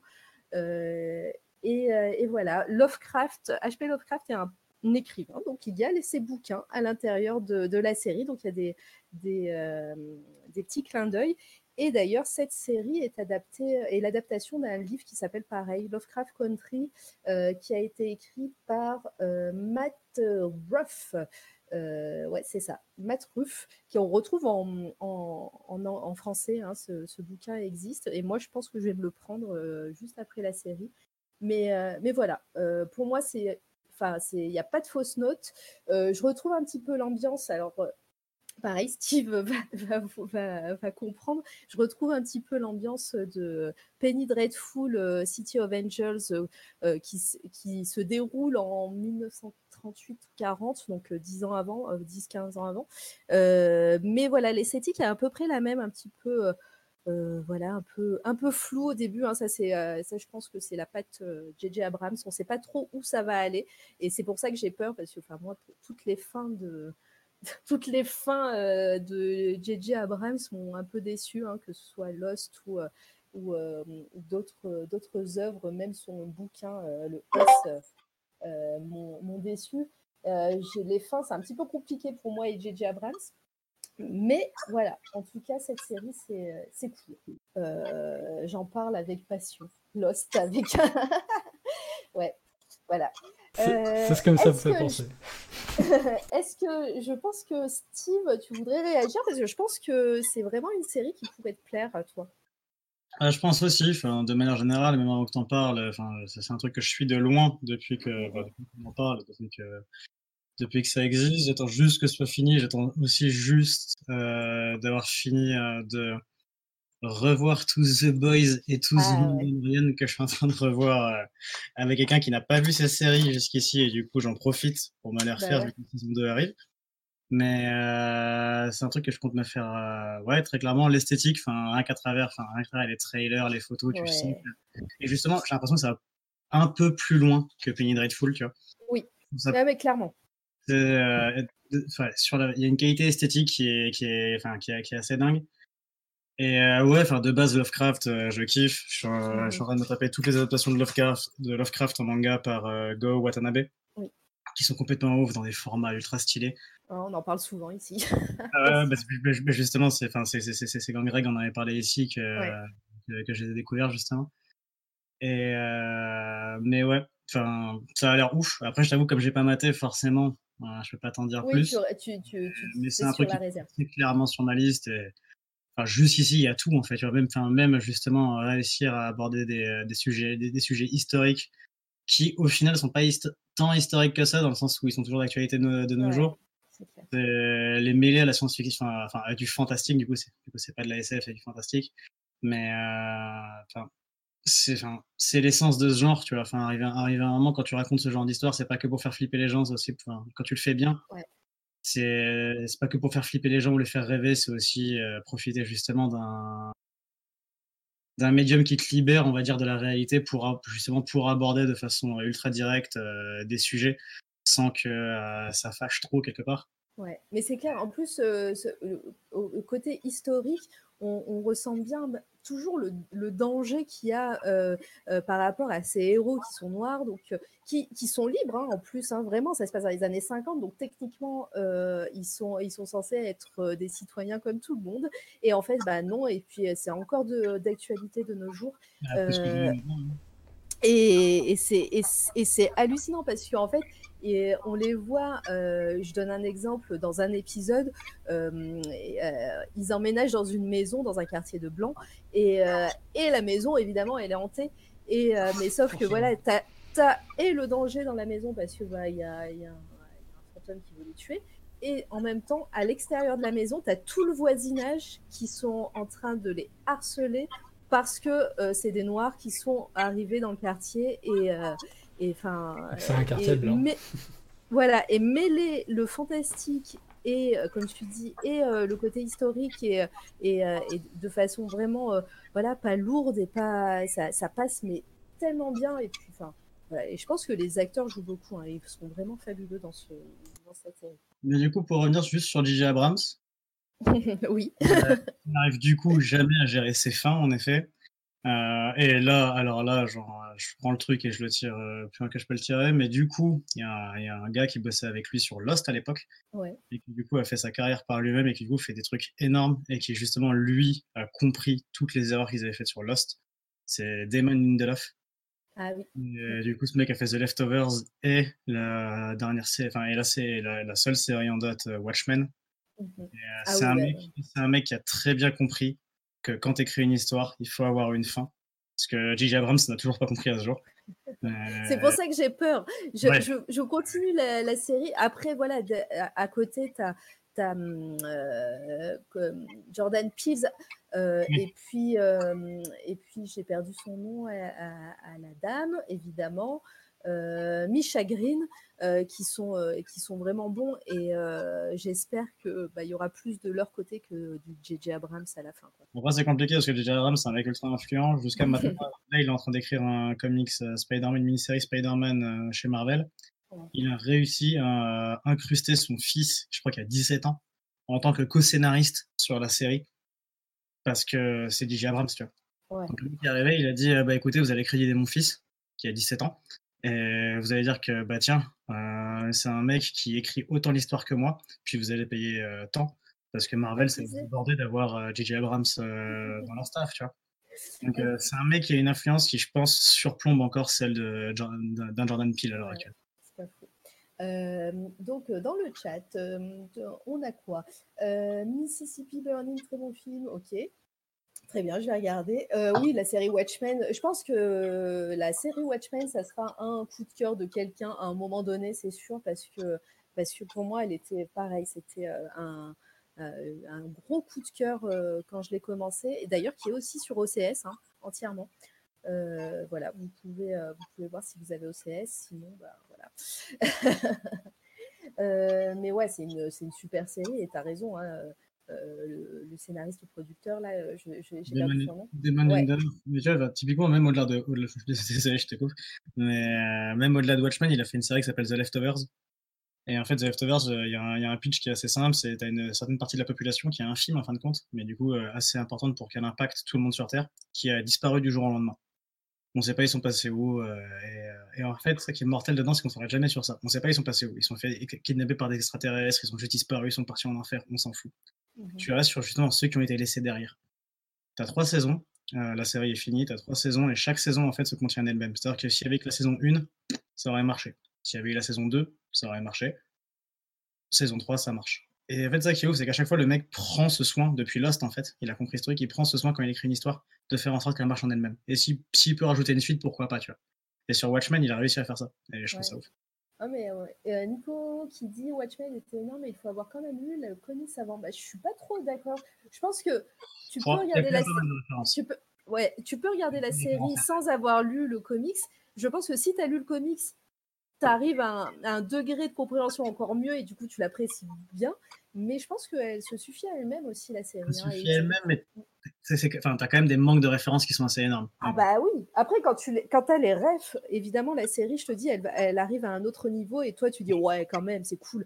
Mais, euh, mais sans, même si tu n'as pas les refs, moi, je donne l'exemple parce que ma sœur et euh, mon frère ont vu la série, n'ont pas lu le comics, et ils ont adoré la série, quoi. Ouais, parce que surtout, encore une fois, il y a des thématiques sociales qui sont très. euh, enfin, enfin, que- enfin, enfin, qui- enfin, au- auxquelles tu arrives à, t'identifier assez facilement, tu vois. Donc, euh, oui, en effet, même si t'as pas le bagage culturel derrière pour comprendre toutes les références, euh, et voilà, enfin, savoir qui est Rorschach, savoir qui est Dr. Manhattan, tu peux mater le truc. Ouais. Toujours mieux d'au moins avoir maté le film de Snyder avant, tu vois. Oui. Bon, bah, surtout que là, il y a aussi pas mal de rêves, dont la musique hein, dans la série. et, euh, Ouais, la ouais, musique- carrément. Voilà, la musique est reprise dans la série et elle- on la Mm. retrouve dans le film. Donc, enfin bon.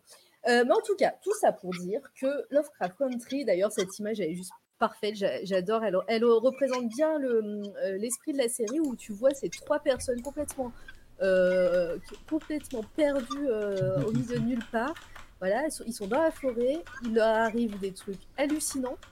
Ils comprennent pas, mais bon, il faut qu'ils survivent parce que bah, dans la vraie vie, ils ont déjà survécu à des trucs aussi, aussi pires. et voilà, et donc ils doivent trouver, euh, trouver le, papa qui est perdu. Enfin bon, voilà, je, je ne spoil pas. Il y a cinq épisodes qui sont sortis, j'en ai vu quatre. Euh, il y en aura dix. Euh, Lovecraft Country, c'est un bouquin aussi, donc euh, je pense en reparler très prochainement puisque je pense me, me procurer le bouquin. Et voilà, donc Jericho et Mizu, vous n'avez pas parlé par rapport à ça. Oui, parce Bah, que moi, vous êtes j'avais trop bavard. On est bavard. ouais. Eh oui. Euh, moi, j'avais euh, justement vu le trailer de la série et euh, je suis, euh, je suis comme, euh, comme Steve, j'attends euh, que tous les épisodes soient sortis pour, euh, pour les regarder. Je préfère justement pouvoir tout regarder d'une traite que d'attendre semaine par semaine. D'accord. Bah oui, après, c'est aussi notre euh, façon de voir. Euh, après, encore une fois, moi, je, disais que c'était un peu le côté euh, Monster of the Week euh, qui me, qui me hypait. En fait, je pensais pas. Je pensais vraiment que ça allait être une histoire qui, avec un fil rouge. Et il y a ce fil rouge. Mais voilà, chaque épisode, c'est, il y a son lot de surprises. Et toi, Jericho? Alors, euh, moi, euh, pareil, je connaissais pas nécessairement, mais euh, j'attendrai comme Isu de tout voir. Puis en plus, euh, c'est quoi? C'est OCS, t'as dit? Je crois que je l'ai pas, OCS, vu Bah, que c'est OCS, français. c'est en France. Après, C'est ça. vous, Bah après, j'ai NordVPN, mais tu sais, faut que. Ouais, mais après, je pense que toi, tu dois avoir HBO. Euh, aucune idée, je vais même pas regarder. Je Parce que HBO a sa plateforme de, de streaming. normalement. Tu sais, j'ai déjà Amazon Prime, j'ai Netflix. Si je commence à mettre sur HBO et OCS, j'ai pas fini. Et Disney aussi, avec Bah oui, la fameuse Mandal- Plus en plus. avec le fameux voilà. avec le fameux Mandalorian que tout le monde dit que c'est cool, mais que ça ferait une troisième plateforme et que ça fait déjà trop. Oh bah, franchement, ne, ne prends pas Disney Plus pour regarder Mandalorian. hein. Quelqu'un a un compte sur lequel je pourrais regarder. ah ouais, mais. Bon, je te- Ou alors attends quelques années que Disney Plus soit plus fourni, disons. Ouais, c'est mais, ça. euh, mais Sponsor. si, si- voilà, mais, mais si tu prends Disney Plus juste pour regarder Mandalorian, euh, franchement. Non, c'est clair, ça vaut pas le coup. mais comme dit Ancestral, on ne fera pas de, de sponsor NordVPN. C'est mort. Non. Ou alors, euh, après, si, tu peux, il y a toujours un mois gratuit, je pense, dans ces plateformes-là. Donc, euh, tu Ouais, prends. Disney Plus, tu regardes Mandalorian et tu te casses. Mais je vais attendre que voilà. toute la série sorte parce que je crois qu'ils sont à la saison 2 et qu'ils viennent de la commencer, non? Un truc du genre? Non, la, sa- la saison 2 va bientôt. Il y a eu un, un- une bande Un trailer, récemment qui est sortie, ouais. Donc je vais attendre que la 2 se finisse, puis ensuite je vais sur Disney. Ouais, bah ouais, je sais pas quand est-ce que c'est censé sortir. Enfin, bon. Euh, alors, euh, où est-ce qu'on est? HBO Max aux États-Unis qui euh, dit euh, Ouais, bah peut-être que tu l'as toi aussi au Canada, HBO Max. Euh, un cachet et une jambe de bois en avant. alors, euh, elle représente l'esprit de la série. Niais. ouais, bah ouais. clairement, clairement. Euh, en tout cas, voilà. euh, vous aviez quelque chose à rajouter par rapport à notre émission d'aujourd'hui, les amis? Du tout. Non? On a, on vous a pas tous perdu un petit peu quand même. hein. Ça fait trois heures qu'on parle. Euh, on va, on va aller faire un raid. Je vais regarder un peu qui, euh, qui est en live. Ça peut être cool. Euh, euh, Quelqu'un. Ben, on a Nil. Est-ce qu'il y a des gens que vous aimeriez raider, les amis? Euh, je vais voir. Je regarde. C'est vrai que c'est moi qui, euh, qui choisis à chaque fois. mais, euh, mais vous pouvez, même dans le, chat, hein, si vous voulez raider quelqu'un, vous me dites. hein. Sinon, euh, Alors, à la rigueur, il y a Nil euh, underscore FS, Ouais, FSSQ qui. c'est ce que euh, j'ai dit, il y avait Nil. On l'a déjà, on déjà raidé Moi j'ai My Fucking Mess. Qui ça? My Fucking Mess. Ceux qui connaissent pas. Tu connais pas? Bah non. Bon, bah écoute, ça fera un gars à connaître. Il fait beaucoup de dessins euh, très humoristiques, on va dire, euh, dans l'idée. Puis euh, là, il, là, il joue à un jeu, mais il fait souvent du, dé- du dessin et notamment, il a fait pas mal de, de petites animations pour, comme, pour ceux qui connaissent sur YouTube, McFly et Carlico- Carlito, pardon. L'Inquiété Racide, ils ont fait ça pour Joyka, enfin pour les, les grands noms du YouTube français, on va dire. Ok, et ben je te laisse gérer le. Ah bah, je vais te laisser le taper par contre, parce que Hein je t'avoue que. pas sur le, t'es pas sur le truc. Ok. Non, mais c'est My avec une majuscule. Attends, attends, attends, bah du coup, hop. Regarde, je vais te le taper My. dans la. Regarde. Dans le My. chat. Je vais y arriver. My. On va y arriver. C'est ça. Mess. Ouais. Ah, il y a Steve qui fait la pub pour un autre VPN. Voilà. My fucking mess. Ok. Allez, et ben vous envoyez des pigeons et des radios Edgar. Euh... Pourquoi il le trouve pas Ah bah Ah, pourtant c'est Among- son nom. Oui, il joue à. Among Us, là, il joue. Among mais Us, techniquement, il fait aussi beaucoup de dessins, euh, vous pouvez souvent le voir.